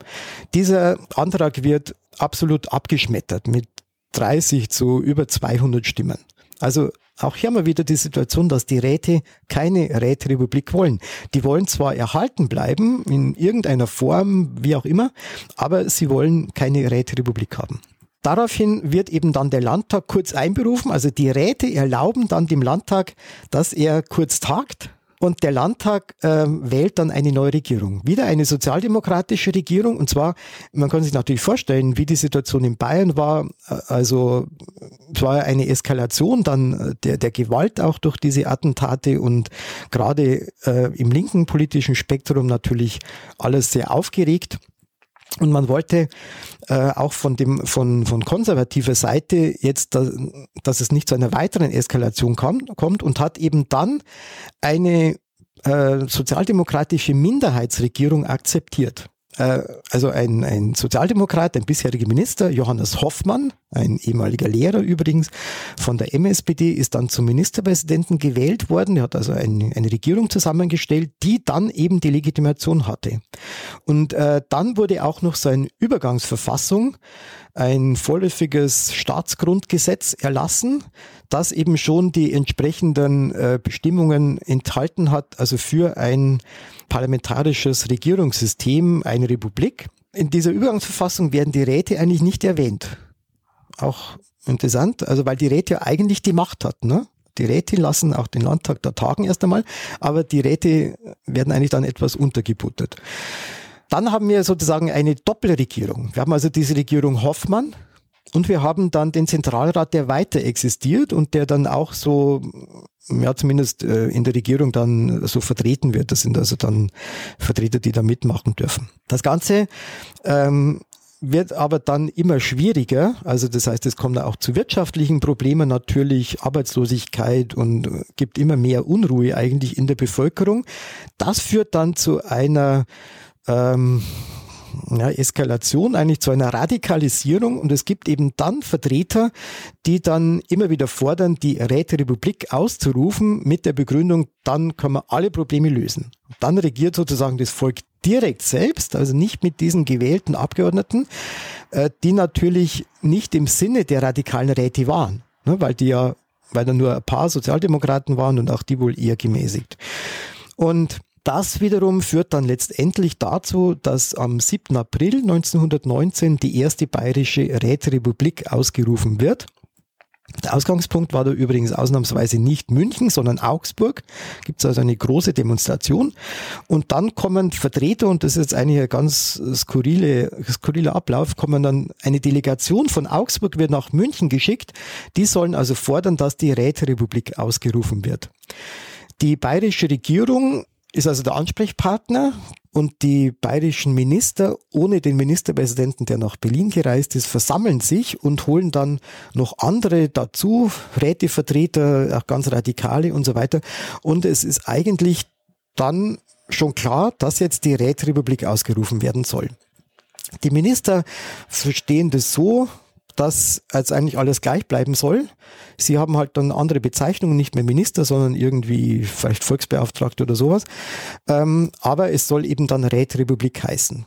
Der Grund war wohl der, dass da die Befürchtung war, dass man jetzt eigentlich die, die Macht verliert. Ne? Also dass man nicht mehr den Rückhalt hat und dass man sich da dem, diesen neuen Ideen da äh, beugen müsse. Aber das ist dann letztendlich gescheitert und zwar ganz unerwartet, weil nämlich eine Gruppe das abgelehnt hat und das waren ausgerechnet die Kommunisten. Die KPD, die gab es ja da schon, die war auch in München da vertreten, ganz kleine Gruppe natürlich, noch kleiner als die USPD. Und deren Vertreter kommt dann in diese Versammlung und sagt, wir sind dagegen. Daraufhin kommt es dann zu weiteren Versammlungen und dann soll erst einmal geklärt werden in ganz Bayern, wie überhaupt die Unterstützung ist für diese Räterepublik. Und da kommt dann raus, also dass die Sozialdemokraten, die, die Mehrheitssozialdemokraten eigentlich, also so, je weiter weg die von München waren, desto mehr waren die dagegen. Die haben also das abgelehnt. Die KPD war sowieso dagegen und die, weil die, die befürchtet haben, dass das sozusagen ein Instrument ist der anderen Parteien, äh, dass die auch die KPD dann bekämpfen. Und die KPD war natürlich eine Vertreterin des Rätegedankens, hat auch immer wieder die Räterepublik gefordert, aber natürlich nur in einer Situation, in der sie, die KPD, das ganze System angeführt hätte. Aber das war natürlich in der Situation nicht möglich, weil das so eine kleine Partei gewesen ist. Deshalb haben die das abgelehnt, was für die anderen völlig überraschend gewesen ist. Wie gesagt, dann distanzieren sich die, auch die, die Mehrheitssozialdemokraten davon und es bleiben eigentlich dann, bleibt nur eine Richtung übrig, die dann dafür ist. Das ist die USPD. In München muss man sagen, gibt es dann einige Versammlungen von Erwerbslosen und anderen Gruppen, die alle dafür sind. Es ist also eine sehr aufgeheizte Stimmung eben und es wird eben dann allen verkauft als die Lösung aller Probleme, wenn nur die Räterepublik ausgerufen wird. Und ähm, dann entsteht eben da am 7. April 1919 diese erste bayerische Räterepublik, die ja mehr so anarchistische Zielsetzungen auch hat. Also Erich Mühsam ist dann einer der Anführer, Gustav Landauer. Die KPD ist eigentlich nicht dabei. Das ist eine natürlich dann eine, eine Eskalation, eine Radikalisierung, wie man sich in Bayern eigentlich schlecht vorstellen kann, von einer relativ kleinen Gruppe natürlich, aber tatsächlich hatten die da die, die Macht in München erst einmal. Außerhalb Münchens haben sich dann auch viele Orte angeschlossen, also der Räterepublik allerdings oft nur ein paar Tage und dann hat man diese Radikalisierung in München abgelehnt. Also es wurde da zum Beispiel, die, die Zeitungen wurden zensiert und sowas und das ging dann vielen zu weit und dann hat man sich wieder davon distanziert. Diese erste Räterepublik, die, die besteht allerdings dann nur sechs Tage, in der Zeit ist viel ähm, geplant worden und angekündigt worden, natürlich nichts umgesetzt worden. Das würde jetzt eigentlich auch verwundern. Also es war eine sehr idealistische Gruppe. der Anführer ist dann nach wenigen Tagen Ernst Toller, also ein junger Schriftsteller, der also ein Vertreter der USPD äh, gewesen ist. Also es sind viele Schriftsteller überhaupt dabei, Künstler, die das Ganze dran anführen. Spannend ist ja auch so, wenn man sich den Verlauf anschaut, dass Bayern zunächst mal äh, die Revolution ausruft, noch bevor es in Berlin stattfindet. Mhm. Äh, jetzt sind wir in einer Situation, wo es schon die Weimarer Republik gibt und aber in Bayern jetzt nochmals zu einer Radikalisierung kommt. Mhm. Und das ist genau einer der Besonderheiten der bayerischen Revolution, dass die Revolution in Bayern eben wesentlich länger dauert. Wir haben ja dann insgesamt mindestens vier Revolutionen äh, in relativ ja, in relativ kurzer Zeit, aber wie gesagt, der, die revolutionäre Phase ist eben sehr lang. Die ist von Anfang November bis Anfang Mai, Anfang November 1918 bis Anfang Mai 1919. Das unterscheidet eben Bayern auch von äh, der Situation im Rest äh, Deutschlands und dann eben diese Radikalisierung. Es geht ja dann weiter bis hin zu einer kommunistischen Räterepublik in Bayern. Also, das muss man auch sagen, der Anspruch war immer Bayern. Also man liest jetzt immer wieder von der Räterepublik München. Das ist eigentlich falsch. Das haben die so nicht verwendet. Die wollten ja keine Münchner Räterepublik haben, sondern eine bayerische Räterepublik und haben das dann auch so genannt. Umgesetzt worden ist es nicht. Also hinter den Stadtgrenzen von München war das Herrschaftsgebiet dieser ähm, Räterepublik meistens dann schon aus. Es gab noch ein paar Orte in Oberbayern, die ja, mehr so Arbeiterorte waren, so gibt es ein paar so Bergarbeiterorte, die waren da durchaus auch dabei. Also es ist schon eine gewisse Richtung, die da vertreten war. Aber ganz Bayern haben die nie beherrscht. Es endet dann ja mit der, ähm, mit der Niederschlagung ähm, mhm. durch, durch Freikorps, die dann, mhm. äh, die dann kommen. Äh, wann, wann passiert das dann? Also vielleicht muss man dazu sagen, dass diese zweite Räterepublik, diese kommunistische Räterepublik, die also dann noch radikaler gewesen ist, das sind also wirklich die, die Ideologen, die da an der Herrschaft sind, ähm, die aber dann erstaunlicherweise bei einem bei einer Vertrauensabstimmung, eigentlich bei einem Art Misstrauensvotum wie in einem Parlament äh, da verlieren also erstaunlicherweise dann zurücktreten. Ne? Also diese kommunistische Regierung tritt dann zurück, als er das Misstrauen da ausgesprochen bekommt. Und dann gibt's am Schluss noch eine Räteregierung, die ähm, ja eher so gemäßigt ist und eigentlich auch mit den Gegnern, also es sind dann die Soldaten, die dann aus ganz Bayern da kommen, also und München dann einkreisen, eigentlich mit denen verhandeln wollen. Aber äh, es gibt dann eben dann keine Verhandlungen und vor allem ist, also das wollen diese weißen Truppen, die also dann die Räterepublik niederschlagen wollen, wollen keine Verhandlungen, die wollen also eine Kapitulation, aber es gibt eben in München eine rote Armee. Also die, ist in der ersten Räterepublik schon entstanden. Das waren eigentlich die Soldaten, die in München halt da waren. Die waren da sehr äh, wankelmütig. Die haben sich immer verschiedenen Gruppen angeschlossen je nachdem, wer halt da gerade was wollte oder vielleicht auch Sold bezahlt hat. Und, und der Anführer dieser Roten Armee ist in der zweiten Räterepublik, also in der kommunistischen Räterepublik, ein Matrose, Rudolf Egelhofer, ein bayerischer Matrose, äh, der da recht radikal ist und dann auch eben keine Verhandlungen will. Also der sagt, wir müssen da kämpfen, wir müssen das also bis zum Schluss durchkämpfen. Und es kommt dann auch äh, zur Ermordung von sogenannten Geiseln, wird dann als Geiselmord bezeichnet. Also es sind tatsächlich Geiseln auch dann genommen worden von den Revolutionären, von den, von den Räterepublikanern, also gegen die äh, angreifenden Gruppen. Ähm, aber die, die da umgebracht, hingerichtet worden sind, waren keine Geiseln, sondern waren eigentlich Gefangene, was natürlich das Ganze nicht rechtfertigt, aber was natürlich ähm, aus der Perspektive derjenigen, die da dann das niederschlagen wollten, das Ganze natürlich noch verschärft hat. Ne? Also die sind dann gekommen, wir müssen die rächen und haben alles wirklich mit unglaublicher Brutalität niedergeschlagen. Es kommt also dann tatsächlich zu einem Bürgerkrieg, weil die Rote Armee eben keine Kapitulation da zulässt, sondern da kämpfen möchte. Es waren wohl wesentlich weniger, die da noch gekämpft haben auf der Seite der Revolutionäre also auf der Seite der Räterepublik, äh, als von außen immer behauptet worden ist. Ähm, viele haben sich da einfach zurückgezogen.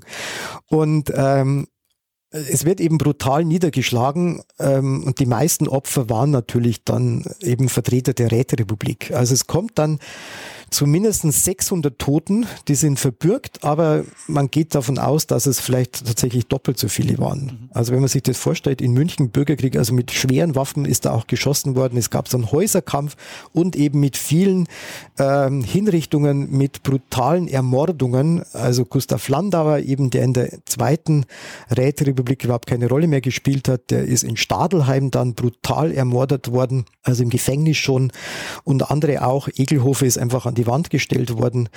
Ähm, es gab ähm, regelrechte Massenerschießungen. Mhm zum Beispiel von russischen Kriegsgefangenen, die von der, von den Anführern der Räterepublik dann auch eingesetzt worden sind, was natürlich gegen das Kriegsrecht gewesen ist, aber die waren völlig unbedarft und sind dann äh, eben hingerichtet worden. Ne? Also es war wirklich ein großes Verbrechen. Also die Entwicklung ist dann hingehend äh, von, also sozusagen von der, Rep von der Ausrufung der mhm. Republik durch Eisner kommt es immer stärker zu einer äh, Radikalisierung bis mhm. hin dann äh, am Ende kann man das dann tatsächlich auch Bürgerkrieg nennen. Das war ein Bürgerkrieg. Das war eindeutig ein Bürgerkrieg.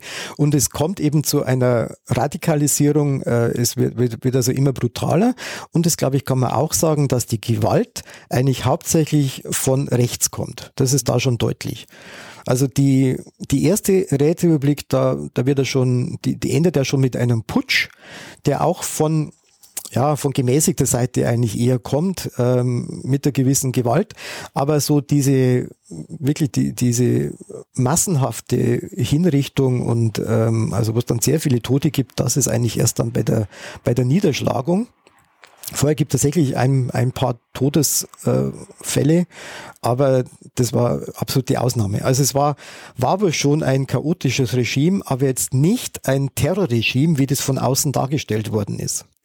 Ähm, Gab es da auch eine, eine, Reaktion aus Berlin? Ich nehme an, äh, die Weimarer Republik war da relativ jung, dass man sich Sorgen gemacht hat, äh, wenn in Bayern hier eine, ein Bürgerkrieg mhm. stattfindet, dass sich das auch, dass das übergreift und dass da, dass da noch, noch mehr passiert. Ja, ja. Also die Niederschlagung, die ist ja hauptsächlich mit solchen oder auch mit solchen Truppen da gemacht worden. Also der bayerische Ministerpräsident Hoffmann, der hat, der, der hat ja München verlassen. Ne? Der ist ins Exil gegangen nach Bamberg hat sich also, was da natürlich kritisiert worden ist, so unter den Schutz des Erzbischofs, des katholischen Erzbischofs gestellt, sozusagen, was natürlich auch ihn lächerlich äh, machen sollte. Aber der wollte eigentlich, dass die Räterepublik zwar niedergeschlagen wird, ne? also der Sozialdemokrat war da wieder gegen die Räterepublik, was aber auch verständlich ist, aber eben mit republikanischen Truppen. Also er wollte so Arbeiterwehren zusammenstellen, die das machen sollte und nicht mit, mit Reaktionären, die jetzt nicht nur gegen die Räterepublik waren, sondern grundsätzlich eigentlich eher gegen die Demokratie und natürlich gegen Sozialismus sowieso. Aber das war nicht erfolgreich. Also er hat einfach keine solche, solchen Truppen ähm, erreicht. Also die, die wurden nicht zusammengestellt und deshalb sind dann eben Truppen aus anderen Teilen Deutschlands gekommen. Also da waren dann äh, württembergische Truppen waren dabei und preußische Truppen und, äh, und dann eben auch schon Freikorps. Also das waren ja diese kleinen Privatarmeen, die eigentlich schon recht heterogen waren, aber doch mit einer großen Tendenz auch äh, zu, also zu reaktionären Vertretern. Äh, ein, äh, ein Vertreter der Freikorps, ähm, den habe ich mir noch rausgeschrieben, weil er auch, also weil sich da eine Verbindung äh, auch aufmachen lässt zu, zu einem anderen Zeitsprung, den wir schon gemacht haben, nämlich der Offizier Franz von Epp, der ähm, an der Niederschlagung des Boxeraufstandes in, in China schon beteiligt war und dann eben auch äh, 1904 an dem Massaker an den Herero Nama mhm. äh, in Deutsch-Südwestafrika auch beteiligt war, mhm. der dann eben in, in Bayern auch an einem Freikorps mit ähm, Genau, das war das, war das Freikorps-App, ne? Mhm. dass da auch maßgeblich daran beteiligt war, dass also die niedergeschlagen worden sind. Das erste Freikorps übrigens, das glaube ich in München einmarschiert äh, ist, weil das vorhin angesprochen worden ist, war ein Freikorps aus Regensburg. Ah. Ähm, was passiert dann? Also konsolidiert sich es dann äh, oder also was, was bleibt sozusagen von, von dieser Räterepublik äh, und, mhm. und diesem Bürgerkrieg dann in Bayern? Also man muss sagen, erst einmal wird zwar die Räterepublik niedergeschlagen, was aber noch nicht das Ende der Räte bedeutet. Äh, man hat sozusagen unterschieden zwischen den guten und den bösen Räten. Also die Anhänger dieser Räterepublik, vor allem der kommunistischen Räterepublik, die wurden natürlich schon als, als Feinde gesehen, wobei man äh, ähm, so Es gab ja in der Zeit der kommunistischen Räterepublik so ein, ein Riesenparlament eigentlich von Räten. Über tausend Personen wohl haben sich da äh, Tag für Tag im Hofbräuhaus versammelt und haben da getagt. Das waren auch die, die eigentlich dann diese Räteregierung abgesetzt haben. Also fast so eine Art parlamentarisches System. Die hat man eigentlich nicht verfolgt. Die wurden wohl eher so als fehlgeleitete Opfer gesehen, wenn man das so nennen könnte. Äh, aber andere, also alle, die da irgendwie dabei waren, die hat man dann äh, verfolgt mit Hochverratsprozessen, weil ja eben mit der, mit der Wahl der Regierung Hoffmann, also im März nach der zweiten Revolution, eben da schon dieses parlamentarische System eingeführt worden ist, verfassungsmäßig. Und dann hat man eben gesagt, äh, wer sich dagegen auflehnt, der begeht Hochverrat. Und äh, da wurden die dann äh, streng bestraft. Das sind also, äh, ich glaube, tausende von Jahren Zuchthaus da verhängt worden, die dann zum Teil auch dann abgesessen werden mussten. Also das war diese ja, diese strafrechtliche Verfolgung, erst einmal diese militärische Niederschlagung und dann ist eben auch noch etwas hängen geblieben und zwar war das sozusagen ein Trauma beim Bürgertum. Das Bürgertum war natürlich sozusagen der eindeutige Gegner aus, aus der Sicht der, der kommunistischen Räterepublik. Die wurden dann auch immer wieder behelligt mit Hausdurchsuchungen und so weiter. Ähm, was die natürlich überhaupt nicht haben wollten und nicht verstehen wollten und auf jeden Fall verhindern wollten, dass es nochmals dazu kommt. Und das war wohl dann auch der Ausgangspunkt für so einen äh, extremen Wechsel in Bayern. Also es kommt ja dann, also das Pendel kann man sagen, schlägt dann völlig in die andere Richtung aus und Bayern wird ja eigentlich dann zu einem Hort der Reaktion im Reich. Ähm, also es kommt zu einer Konsolidierung zwar, aber äh, man spricht dann von der Ordnungszelle Bayern, also in der dann die Vertreter so einer Ordnungspolitik, also bei Ordnung heißt, dass man eben hauptsächlich dann versucht, eine solche linke, ähm, ein solches linkes Regime nochmals zu verhindern. Mhm. Und mit allen, mit allen Mitteln. Und Bayern wurde also insofern auch ein Hort dieser Reaktion, als sich dann eigentlich alle Reaktionäre aus Bayern, der Tier, äh, aus dem Reich, der Tirpitz und äh, der Erhard und so weiter, äh, eigentlich dann in Bayern niedergelassen haben, weil sie da relativ unbehelligt waren. Also diese, dieser Ausschlag nach, ganz nach rechts war so eine Reaktion, was man natürlich jetzt der Räterepublik noch nicht vorwerfen kann, aber es war durchaus auch eine Folge davon. Das heißt, die Zeit der, ähm, Sie haben jetzt gesagt, die, die ersten äh, Ministerpräsidenten kamen ja alle, äh, wie Hoffmann, äh, von der mhm. SPD. Mhm. Das heißt, die Zeit der Sozialdemokraten an der Macht war dann relativ schnell vorbei. Genau, der Hoffmann ist dann 19, hat, hat bis 1920 dann amtiert. Es gab natürlich dann auch eine neue Regierung, also diese Minderheitsregierung, die wurde dann äh, verändert. Also da sind dann auch die konservativen Parteien in die Regierung ähm, aufgenommen worden. Es war dann große Koalition, würde man vielleicht heute sagen, die dann alle dabei waren, aber eben noch mit einem sozialdemokratischen Ministerpräsidenten. Mhm. Und im Zuge des Kapp-Putsches 1920 ist allerdings dann diese Regierung zurückgetreten. Das war etwas kuriose Situation. Aber das Entscheidende war, dass dann die SPD in der Zeit der Weimarer Republik in Bayern nicht mehr an die Regierung kommt. Die wird dann auch nicht mehr berücksichtigt. Also zunächst ähm, stellt sie sich selber ins Abseits, aber dann wird sie eben nicht mehr dann als Koalitionspartner genommen, äh, ja, weil, weil, man, weil es eigentlich da zu wenig Gemeinsamkeiten gibt. Mhm. Allerdings muss man sagen, war die Sozialdemokratie auch in der Zeit eine absolut staatstragende Partei. Das heißt, es kommt dann zum Beispiel am Ende der Weimarer Republik kommt es dann zu einer, einer Minderheitsregierung der eigentlich der bürgerlichen Parteien, bürgerlich, konservativ, christlich da, ähm, aber die können sich dann immer darauf verlassen, dass die Sozialdemokratie dann das Wesentliche unterstützt. Ne? Also dass die dann erhalten werden auch durch die Sozialdemokratie, obwohl sie eben als Koalitionspartner nicht in Frage gekommen sind. Mhm. Ich war ja ganz überrascht, weil das äh, gab mir ja gar nicht, ähm, dass, äh, dass die SPD äh, auch in Bayern, im Nachkriegs-Bayern äh, auch, also nach dem Zweiten Weltkrieg auch mal an der Macht war.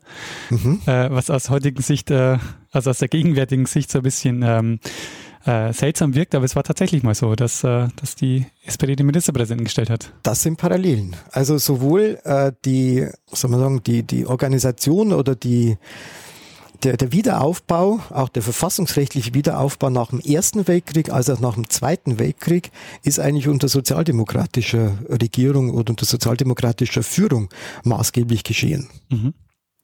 Spannend. Also ich glaube, ich sollte da vielleicht auch mal eine Episode dazu machen zur Geschichte auch der Sozialdemokratie. Denke ich, da äh, lässt sich auch noch viel, viel erzählen. Glaube ich auch, ja. Jetzt äh, stellt sich für mich die Frage, ähm, woher wissen wir denn das alles? Also wie, wie ist denn die Quellenlage? Ist da, also häufig ist es ja so, dass bei Revolutionen äh, das Material, das schon da ist, irgendwie verloren geht, verbrannt wird, mhm. vernichtet wird oder so. Äh, wie ist die Situation hier? Also die Quellenlage zur Revolution in Bayern ist eigentlich ganz gut. Es gibt äh, einige Bestände in, in den staatlichen Archiven, gibt es also einen Bestand, Arbeit- und Soldatenrat zum Beispiel im Bayerischen Hauptstaatsarchiv. Das ist mehr oder weniger so ein Sammelsurium, weil der Eisner als Ministerpräsident, also in seiner Zeit jetzt auch nicht der das Verwaltungsgenie gewesen ist. Da hat er auch keine Erfahrung. Aber da ist halt alles Mögliche drin und äh, das kann man schon auswerten. Eine wichtige weitere Quelle sind die die staatsanwaltschaftlichen Ermittlungsakten bei diesen Hochverratsprozessen dann gegen die Anhänger und die Führer der Räterepubliken. Die sind im Staatsarchiv München und das ist natürlich eine ganz interessante, aber auch eine ganz problematische Quelle. Ne, da sind also Zeugenaussagen dann dabei von den Anführern dieser Räterepublik, äh, denen dann der Prozess gemacht worden ist und dann auch von irgendwelchen anderen, die da noch befragt worden sind. Und da muss man sich natürlich vergegenwärtigen, was wird da erzählt. Natürlich jetzt nicht unbedingt so, wie es gewesen ist, also da muss man ganz kritisch rangehen. Da gibt es übrigens auch ähm, dann eine, eine Zeugenaussage, eigentlich eine, ähm, eine Denunziation, kann man sagen, eines ehemaligen Soldatenrates, der also dann so seine Kameraden dahin gehängt hat und das war der Adolf Hitler. Ah ja. Also der ist ja anders, als er es selber dargestellt hat später. In dieser Zeit war er da in München, ist er dann auch in dieser Rätbewegung aktiv gewesen. Das heißt, er hat sich dann zu einem stellvertretenden Soldatenrat dann auch einmal wählen lassen, also hat es nicht bekämpft und hat dann später aber gegen seine Kameraden da auch ausgesagt. Also da gibt es ein Protokoll, das vorliegt. Ähm, was mich noch äh, interessieren würde zur, zur Quellenlage ist, ähm, haben denn die Revolutionäre damals ähm, mit, also zum Beispiel bei den Soldatenräten wurde da mit protokolliert, also ist mhm. da viel Schrift auch entstanden oder ist das alles, was dann erst sagen im Nachhinein erst äh, produziert worden? Das ist eine ganz wichtige weitere Quellengrundlage. Also diese Protokolle, äh, die, da liegen ganz viele vor und zwar sind die zum Teil sogar gedruckt. Also die haben das einfach weitergeführt, zum Beispiel von diesem Übergangsparlament, das hat sich ja später dann konsolidiert, hat keine besonders wichtige verfassungsrechtliche Rolle gespielt, aber hat eben da regelmäßig getagt und das sind natürlich auch interessante Stellungnahmen, die da kommen, so Regierungserklärungen und sowas. Und das ist ähm, gedruckt worden. Das ist sozusagen ein Band, der ja, der, der Parlamentsprotokolle, also so ein, ein Sonderband irgendwie, aber das waren wohl auch dann die gleichen Stenografen, die da mitgeschrieben haben. Auch bei anderen Räteversammlungen gibt's dann solche Protokolle und was, wo die auch sehr stark überliefert sind, das ist, das ist die Presse. Also die Zeitungen haben damals solche Protokolle dann äh, in der ganzen Fülle da abgedruckt und ist natürlich eine ganz hervorragende Quelle. Also das, da ist einiges da. War die Presse damals äh, auf der Seite der Revolutionäre oder war das eher, kamen die erst im konservativen Lager und waren eher kritisch dem gegenüber eingestellt? Die Presse war damals eigentlich eine reine Parteipresse. Das heißt also, jede Partei hatte eigentlich so ihre Zeitung und das war dann auch ganz eindeutig, gab es auch ganz eindeutige Stellungnahmen. Also äh, die, so das liberale Blatt damals war die, waren die Münchner Neuesten Nachrichten, sozusagen der Vorgänger der, äh, der Süddeutschen Zeitung. Es war das größte Blatt in München. Dann gab es eine Zeitung der MSPD, das war die, die Münchner Post und die USPD und der Eisner hat dann auch eine Zeitung da äh, ins Leben gerufen. Die neue Zeitung ist das gewesen. Es gibt aber natürlich auch Zeitungen der anderen Parteien, die jetzt da nicht an der Revolution beteiligt waren. Äh, München, Augsburger Nachrichten München Augsburger Abendblatt, glaube ich, war das. Also die haben zum Teil dann schon sehr reaktionäre Meinungen vertreten. Also sehr, äh, da sind auch Gerüchte dann verbreitet worden, die nicht gestimmt haben. Der Eisner ist ja auch immer wieder verunglimpft worden. Eisner war ja Jude. Es gab da antisemitische Ausfälle direkt, kann man sagen, also Hetzartikel. Äh, das gab's also alles. Also das war die, die ganze Bandbreite. Und in der Zeit der Rätrepublik sind ja die, die Zeitungen dann auch immer wieder verboten worden, zensiert worden. Und die Rätrepubliken oder die zweite Rätrepublik, die kommunistische, die hatte dann eine eigene Zeitung dann auch herausgebracht zu Mitteilungen der, der Räte oder sowas. Also die Presse ist da eine ganz, ganz wichtige Quelle und es ist auch weitgehend da, was fast wenn wir bei der Überlieferung sind, leider fast völlig fehlt. Das ist äh, die Münchner Rote Fahne, das war die Zeitung der, der Kommunisten. Mhm. Also das sind fast keine Exemplare leider erhalten. Wie wurde denn die Revolution oder diese Zeit ähm, erinnert? Also wenn man jetzt äh, auch vielleicht bis in die Gegenwart gehen. Äh, wir haben jetzt das 100-jährige Jubiläum ähm, und ähm, ja, Sie beschäftigen sich schon seit seit vielen Jahren ja mit diesem Thema. Äh, mhm. Verändert sich das oder wie was was sozusagen ähm, äh, ist so der der Grundkonsens über diese Ereignisse von damals? Mhm. Also die Beschäftigung mit der Revolution in München, die historische Beschäftigung hat so ihre eigene Geschichte. Mhm.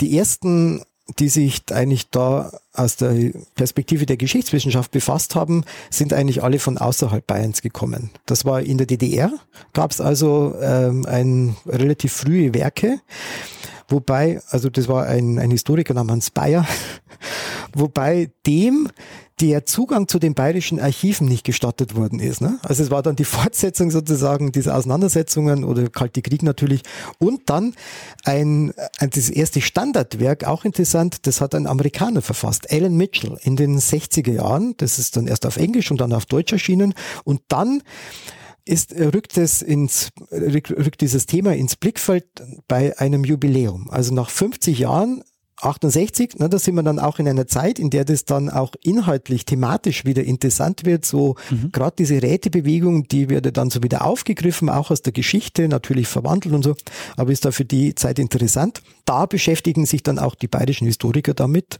Also dieser Karl Bosel etwa, der da einige Aspekte dann behandelt. Dann gibt's wieder größere Flauten und äh, dann kommt es eigentlich dann auch wieder zu einer intensiveren Beschäftigung so in den 90er Jahren. Ähm, also neben meiner Arbeit gibt's dann zum Beispiel auch äh, die, ein, ein Werk, das genau gleichzeitig entsteht, nämlich eine Biografie von über Kurt Eisner. Also von einem Archivar, einem Münchner Archivar, der Herr Grau, der mittlerweile Chef vom Bayerischen Hauptstaatsarchiv ist, nebenbei bemerkt. Also wie gesagt, es, es, es gibt so, es gibt so Phasen und äh, die hat, das hat zum Teil schon mit solchen Jubiläen auch was zu tun. Grundsätzlich ist diese Beschäftigung mit diesem Thema ähm, lange Zeit und ich möchte sagen bis heute eigentlich ein Politikum. Das Problem ist natürlich, dass äh, der Freistaat Bayern, der heute ganz hoch gehalten wird und immer als etwas ganz Besonderes dargestellt wird, also gerade von der derzeitigen Regierung, Freistaat ist das ist ja ganz was Besonderes, dass eben der aus einer ganz anderen politischen Richtung kommt, dass eben der von einem linken Sozialdemokraten kommt und mit dem haben eben viele ihre Probleme. Und zwar eben nicht nur äh, auf dem Konser im konservativen Spektrum, sondern auch natürlich in der Sozial Sozialdemokratie. Ähm, das spielt natürlich auch schon eine Rolle äh, im, im Kalten Krieg, als der Eisner wohl eher so an den Kommunisten zugeordnet wird, die man natürlich da ablehnt, was übrigens niemals gewesen ist. Also der Eisner hat so Bolschewismus und sowas hat der Grundsatz ganz fundamental abgelehnt. Also so ein, ein Zeichen dass man so ein Problem damit hat, ist etwa, dass, soweit ich weiß, in der heutigen Staatskanzlei, wo er so eine Galerie der bayerischen Ministerpräsidenten ist, der erste Ministerpräsident, den man als solchen bezeichnen kann, nämlich der Kurt Eisner, nicht auftaucht. Der ist jetzt nicht von einer Volksvertretung gewählt worden, das muss man zugeben. Aber er begründet ja eigentlich das ganze System, das ja dann mit Unterbrechung im, National im Nationalsozialismus ja dann bis heute auch noch besteht, also der Begründer des Freistaats Bayern. Dann vielleicht noch ein Beispiel. An der Ermordungsstelle von Eisner gab es lange Zeit kein äh, Denkmal, das an ihn irgendwie erinnert hat. Das ist dann auch von verschiedenen Seiten behindert und verhindert worden. Das Hotel Bayerischer Hof zum Beispiel, äh, dem mittlerweile das ganze Gebäude gehört, äh, soll argumentiert haben, man kann da an die Wand kein Denkmal anbringen, weil das runterfallen könnte und dann Fußgänger äh, verletzen könnte. Und letztendlich hat man sich erst 1989 dazu hinreißen lassen, äh, ja, oder ist man da dann erst dazu gekommen, dass ein Denkmal geschaffen worden ist, und zwar ist es ein Bodendenkmal. Also das heißt, äh, das ist, sind die Umrisse von Eisner, der an der Stelle ermordet worden ist, so wie man es aus den Krimis kennt, also so wie so die Linie äh, mit, mit der Kreide. Das Ganze mit so Metall, also wirkt so wie ein großer Fußabstreifer und die große Diskussion war jetzt, was schreibt man da hin? Und man hat tatsächlich dann erreicht, dass der Begriff Freistaat in diesem kurzen Text nicht vorkommt. Ja, da heißt dann, dass Eisner die Republik Bayern ausgerufen hat und dann Ministerpräsident des nachmaligen Volksstaates Bayern gewesen ist. Also da sind wir natürlich bei einem weiteren Problem, also dieser Begriff Freistaat, der eben jetzt gerne von konservativer Seite verwendet wird als ganz was Besonderes, wird er immer wieder betont. Da muss man auch sagen, dieser Begriff Freistaat hat seine eigene Geschichte. Also der Eisner hat es verwendet wohl einfach für Republik und dann allerdings verschwindet der Begriff. Es gibt ja da dieses Gesetz zum Verordnungsblatt für das Königreich Bayern und das heißt dann später für den Volksstaat Bayern. Also da kommt der Begriff Freistaat nicht vor. Der, äh, diese Geschichte des Begriffs Freistaat ist mittlerweile ja ganz gut untersucht. Und äh, originellerweise kommt der Begriff dann wieder von ganz anderer Seite, nämlich vom Reich. Der Hugo Preuß, der die Weimarer Verfassung entworfen hat, der hat nämlich da so eine terminologische Unterscheidung getroffen. Mhm. Das heißt, das Reich wurde als Republik bezeichnet und die Mitglieder des Reiches, die wurden als Freistaaten bezeichnet. Wobei das ja inhaltlich genau das gleiche ist. Freistaat ist die Übersetzung von Republik eigentlich. Und äh, Bayern hat das einfach akzeptiert. Bayern hat den Begriff Freistaat dann wieder angenommen. Unter dem Hoffmann war das hauptsächlich in dieser Zeit. Äh, Im Gegensatz dazu hat es in anderen deutschen Ländern Widerstände gegeben gegen den von oben vorgegebenen Begriff. Also genau das Gegenteil, was heute mit Bayern, mit dem Freistaat verbunden wird, mhm. das Widerständige und so weiter. Äh, Bayern war da eigentlich, da gab es überhaupt keine Diskussion. Also in Preußen gab es große Widerstände, man hat es dann trotzdem genommen und letztendlich haben dann eigentlich fast alle deutschen Länder haben dann sich als Freistaaten bezeichnet. Mit Ausnahme der anderen süddeutschen Staaten, Bayern aber nicht. Und um, ähm, wenn man die Geschichte dann weiterverfolgt des Begriffs Freistaat, dann war es so, dass nach dem Zweiten Weltkrieg der Begriff dann wieder verwendet worden ist. Und zwar auch im Sinne einfach von Republik. Absichtlich wohl, zum einen, weil man dagegen mögliche äh, monarchistische Strömungen da vorgehen wollte. Und dann war es ja so, dass Bayern ja eigentlich der einzige Staat gewesen ist nach dem Zweiten Weltkrieg, der vorher ja schon existiert hat mit der längeren Geschichte. Mhm. Also die anderen Bundesländer, die da entstanden sind, waren ja alles eigentlich so Neuschöpfungen. Und ähm, als solcher frühe Staat in der künftigen Bundesrepublik hat man den Begriff halt einfach wieder aufgegriffen, den man vorher hatte. Die anderen Bundesländer, die dann später entstanden sind, hatten diese Tradition nicht und haben dann auch diesen Begriff nicht verwendet. Mhm. Und deshalb war ja dann Bayern bis zur Wiedervereinigung der einzige Freistaat innerhalb der Bundesrepublik. Heute gibt es ja sogar zwei andere, also Sachsen und Thüringen bezeichnen sich auch als Freistaat. Also auch hier ist dieses Alleinstellungsmerkmal eigentlich dann nicht mehr gegeben. Die Bezeichnung dann Freistaat nach 1990, die wurde dann auch mit Hinweis auf Bayern getroffen. Also da war das Freistaat eben auch schon verbunden mit einer besonderen Förderung sozusagen oder besonderem Interesse an, an dieser an Föderalismus mhm. und damit wurde das dann auch begründet. Ja, es ist sehr spannend, wie sich so ein Begriff auch oder die Bewertung von so einem Begriff auch ändert und wie sehr er dann momentan oder mittlerweile auch so äh, identitätsstiftend ist, auch für Bayern. Genau, genau. Das ist das Faszinierende. Und ja. das ist, das ist genau das, was heute damit verwendet wird. Mhm. Eben mit dem kleinen Problem, dass man nicht, also, dass man nicht darauf eingehen kann, woher das eigentlich kommt. Ähm, ja, und äh, das bezieht sich ja dann auch insgesamt auf die Bewertung auch dieser ganzen Revolution. Also ähm, Eisner ist ja dann auch ähm, später, ähm, Sie haben es ja auch angesprochen, er war Jude, das heißt, er wurde dann auch in der Zeit des Nationalsozialismus wurde das natürlich auch verunglimpft und mhm. die Geschichte auch so ähm, passte dann ja auch sehr gut in die Dolchstoßlegende. Also man hatte mhm. diese Revolution, die im mhm. Grunde ja dann beschuldigt wurde, auch den, äh, den Krieg ähm, verloren zu haben oder dazu geführt zu haben, den Krieg äh, mhm. verloren zu haben. Also der Antisemitismus spielt natürlich dann eine, eine große Rolle, weil eben mehrere Anführer dieser Räte, ähm, auch in der Räterepublik, dann eben äh, Israeliten waren, wie sie sich bezeichnet haben. Meistens haben sie sich gar nicht bezeichnet, weil sie eigentlich keine gläubigen Juden mehr gewesen sind. Ähm, ich habe mir das auch immer wieder überlegt, woher das kommt. Es wird natürlich da so rassistisch argumentiert, ne? die Juden machen dann Revolutionen und so weiter.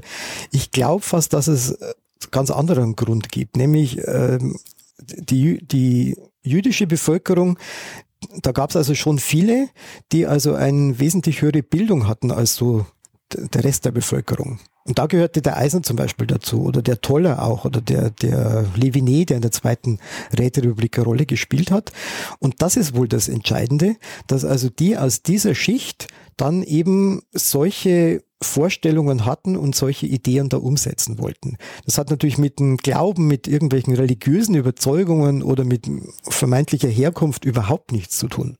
Aber das war das Gemeinsame und es gab natürlich damals wirklich eine breite antisemitische Welle und es gibt einen ganzen Akt im bayerischen, ich glaube im Hauptstaatsarchiv oder im Staatsarchiv mit antisemitischen Hetzen, äh, also so Flugblättern und auch äh, Zuschriften, also Briefen an den Eisner, die den dann äh, furchtbar beleidigen und, äh, und, und kritisieren und, und gegen ihn hetzen eben. Wenn Sie sich die Aufarbeitung anschauen, äh, die bislang passiert ist und ähm, jetzt auch wahrscheinlich nochmal mehr Öffentlichkeit erfahren wird durch das äh, Jubiläum, mhm. ähm, was würden Sie denn sagen, wo sind die äh, Lücken und mit was sind Sie eigentlich ganz zufrieden?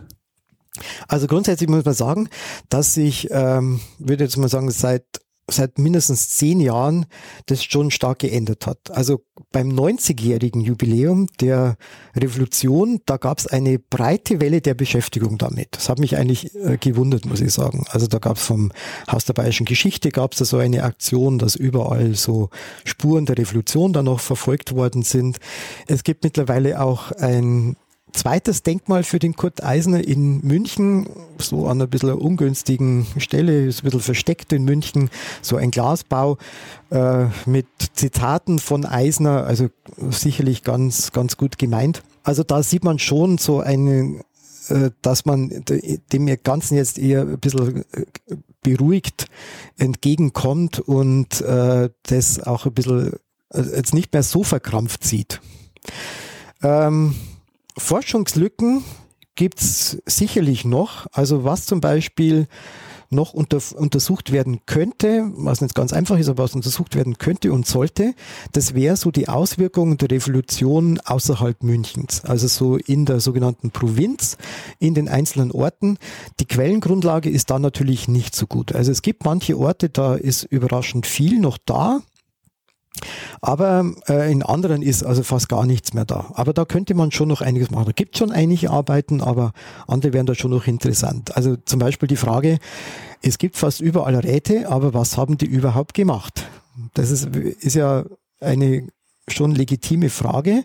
Und inwieweit hat es dann sich dann ausgewirkt, so auch auf die Verhältnisse in diesen äh, in diesen Orten, äh, also so im, im Land sozusagen in Bayern. Also das könnte man schon noch stärker erforschen wenn man sich diese Revolution vorstellt und auch diese Dichte der Ereignisse, mhm. dann, ähm, dann zeigt sich da ganz schön, ähm, dass die Geschichte auch hätte ganz anders laufen können. Also so wie das mhm. jetzt gelaufen ist, ist es ja, ähm, also ist es auch erstaunlich. Mhm. Das ist, glaube ich, ganz, ganz wichtig, dass man Geschichte nicht nur als Kontinuität sieht, also es ist irgendwas und das ist dann sozusagen naturnotwendig, dass es sich dahin entwickelt, sondern dass es auch immer Strömungen, ähm, Meinungen gibt, die sich eben nicht durchgesetzt haben oder vielleicht damals nicht durchgesetzt haben, aber dann später. Und gerade diese Zeit der Revolution in Bayern ist eigentlich so ein, ein Laboratorium eigentlich von äh, Demokratiemodellen, die da durchgespielt werden.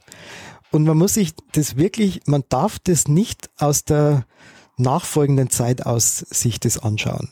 Also ähm, auch nicht aus irgendwelchen aus der Perspektive des Kommunismus äh, in der Sowjetunion. Natürlich wusste man damals schon einiges. Der Eisner, wie gesagt, hat das auch abgelehnt. Aber dass man dann äh, sagt, das wäre jetzt automatisch dieses Regime geworden, ne? das glaube ich, das ist verfehlt. Ob man jetzt wirklich zur Überzeugung kommt, dass das möglich gewesen wäre, eine solche Räterepublik aufzurichten, das glaube ich sei mal dahingestellt. Das glaube ich ehrlich gesagt auch nicht. Aber es ist eben einiges getestet worden. Es gibt da eben so eine Konkurrenz eigentlich, also innerhalb dieser Demokratievorstellungen, die waren natürlich ganz verschieden, da sind auch Welten aufeinander geprallt, aber es war eben etwas Neues und und man muss natürlich das auch sehr stark sehen, dass das ja eine Gegenreaktion natürlich gewesen ist gegen das Regime vorher. Also gegen dieses, ja, schon natürlich mit demokratischen Elementen versetzt, aber doch recht autoritäre Regime des Kaiserreichs. Also da wollte man halt ganz was anderes dann haben und ähm, das ist, glaube ich, war durchaus, durchaus legitim. Ja, also ähm, was würden Sie sagen? Haben wir dir so den groben Überblick mal gegeben? Ich ähm, so einen Einblick äh, in, in das Thema. Äh, wie man sieht, äh, ich glaube, wir könnten jetzt auch noch zwei Stunden machen und es wäre, glaube ich, kein Problem, äh, da noch äh, tiefer zu gehen. Ähm, aber äh, ich, ich finde die, diese Zeit und auch überhaupt diese Ereignisse wahnsinnig faszinierend, äh, mhm. weil ich auch glaube, dass, äh, dass das auch was ist, was, ähm, was, was viel mehr erinnert werden ähm, müsste und was jetzt auch, denke ich, in dem Jubiläumsjahr mhm. auch passieren wird. Ja, das war die Bonusfolge zum Thema Revolution in Bayern mit Dr. Georg Kögelmeier, bei dem ich mich nochmal recht herzlich bedanke fürs Mitmachen. Wer Feedback geben möchte zu dieser oder anderen Folgen, kann das direkt auf der Webseite machen unter zeitsprung.fm, uns per Mail erreichen unter feedback@zeitsprung.fm. Auf Twitter sind wir als Zeitsprung FM zu finden, Facebook könnt ihr euch auch melden. Ihr könnt uns auch finanziell unterstützen. Auf der Webseite findet ihr alle Möglichkeiten, die ihr habt, uns ein bisschen was zukommen zu lassen. Und wir würden uns sehr freuen darüber, wenn ihr uns äh, dabei unterstützt, hier jede Woche eine Folge zu erzählen, beziehungsweise auch manchmal ähm, die ein oder andere Bonusfolge. Ja, dann bleibt mir nicht mehr viel, außer dass ich Danke sage fürs Zuhören und einer Person das letzte Wort gebe, die es immer hat. Bruno Kreisky. Lernen ein bisschen Geschichte lernen ein bisschen Geschichte, dann werden Sie sehen, Herr Reporter, wie das sich damals entwickelt hat. Wie das sich damals entwickelt hat.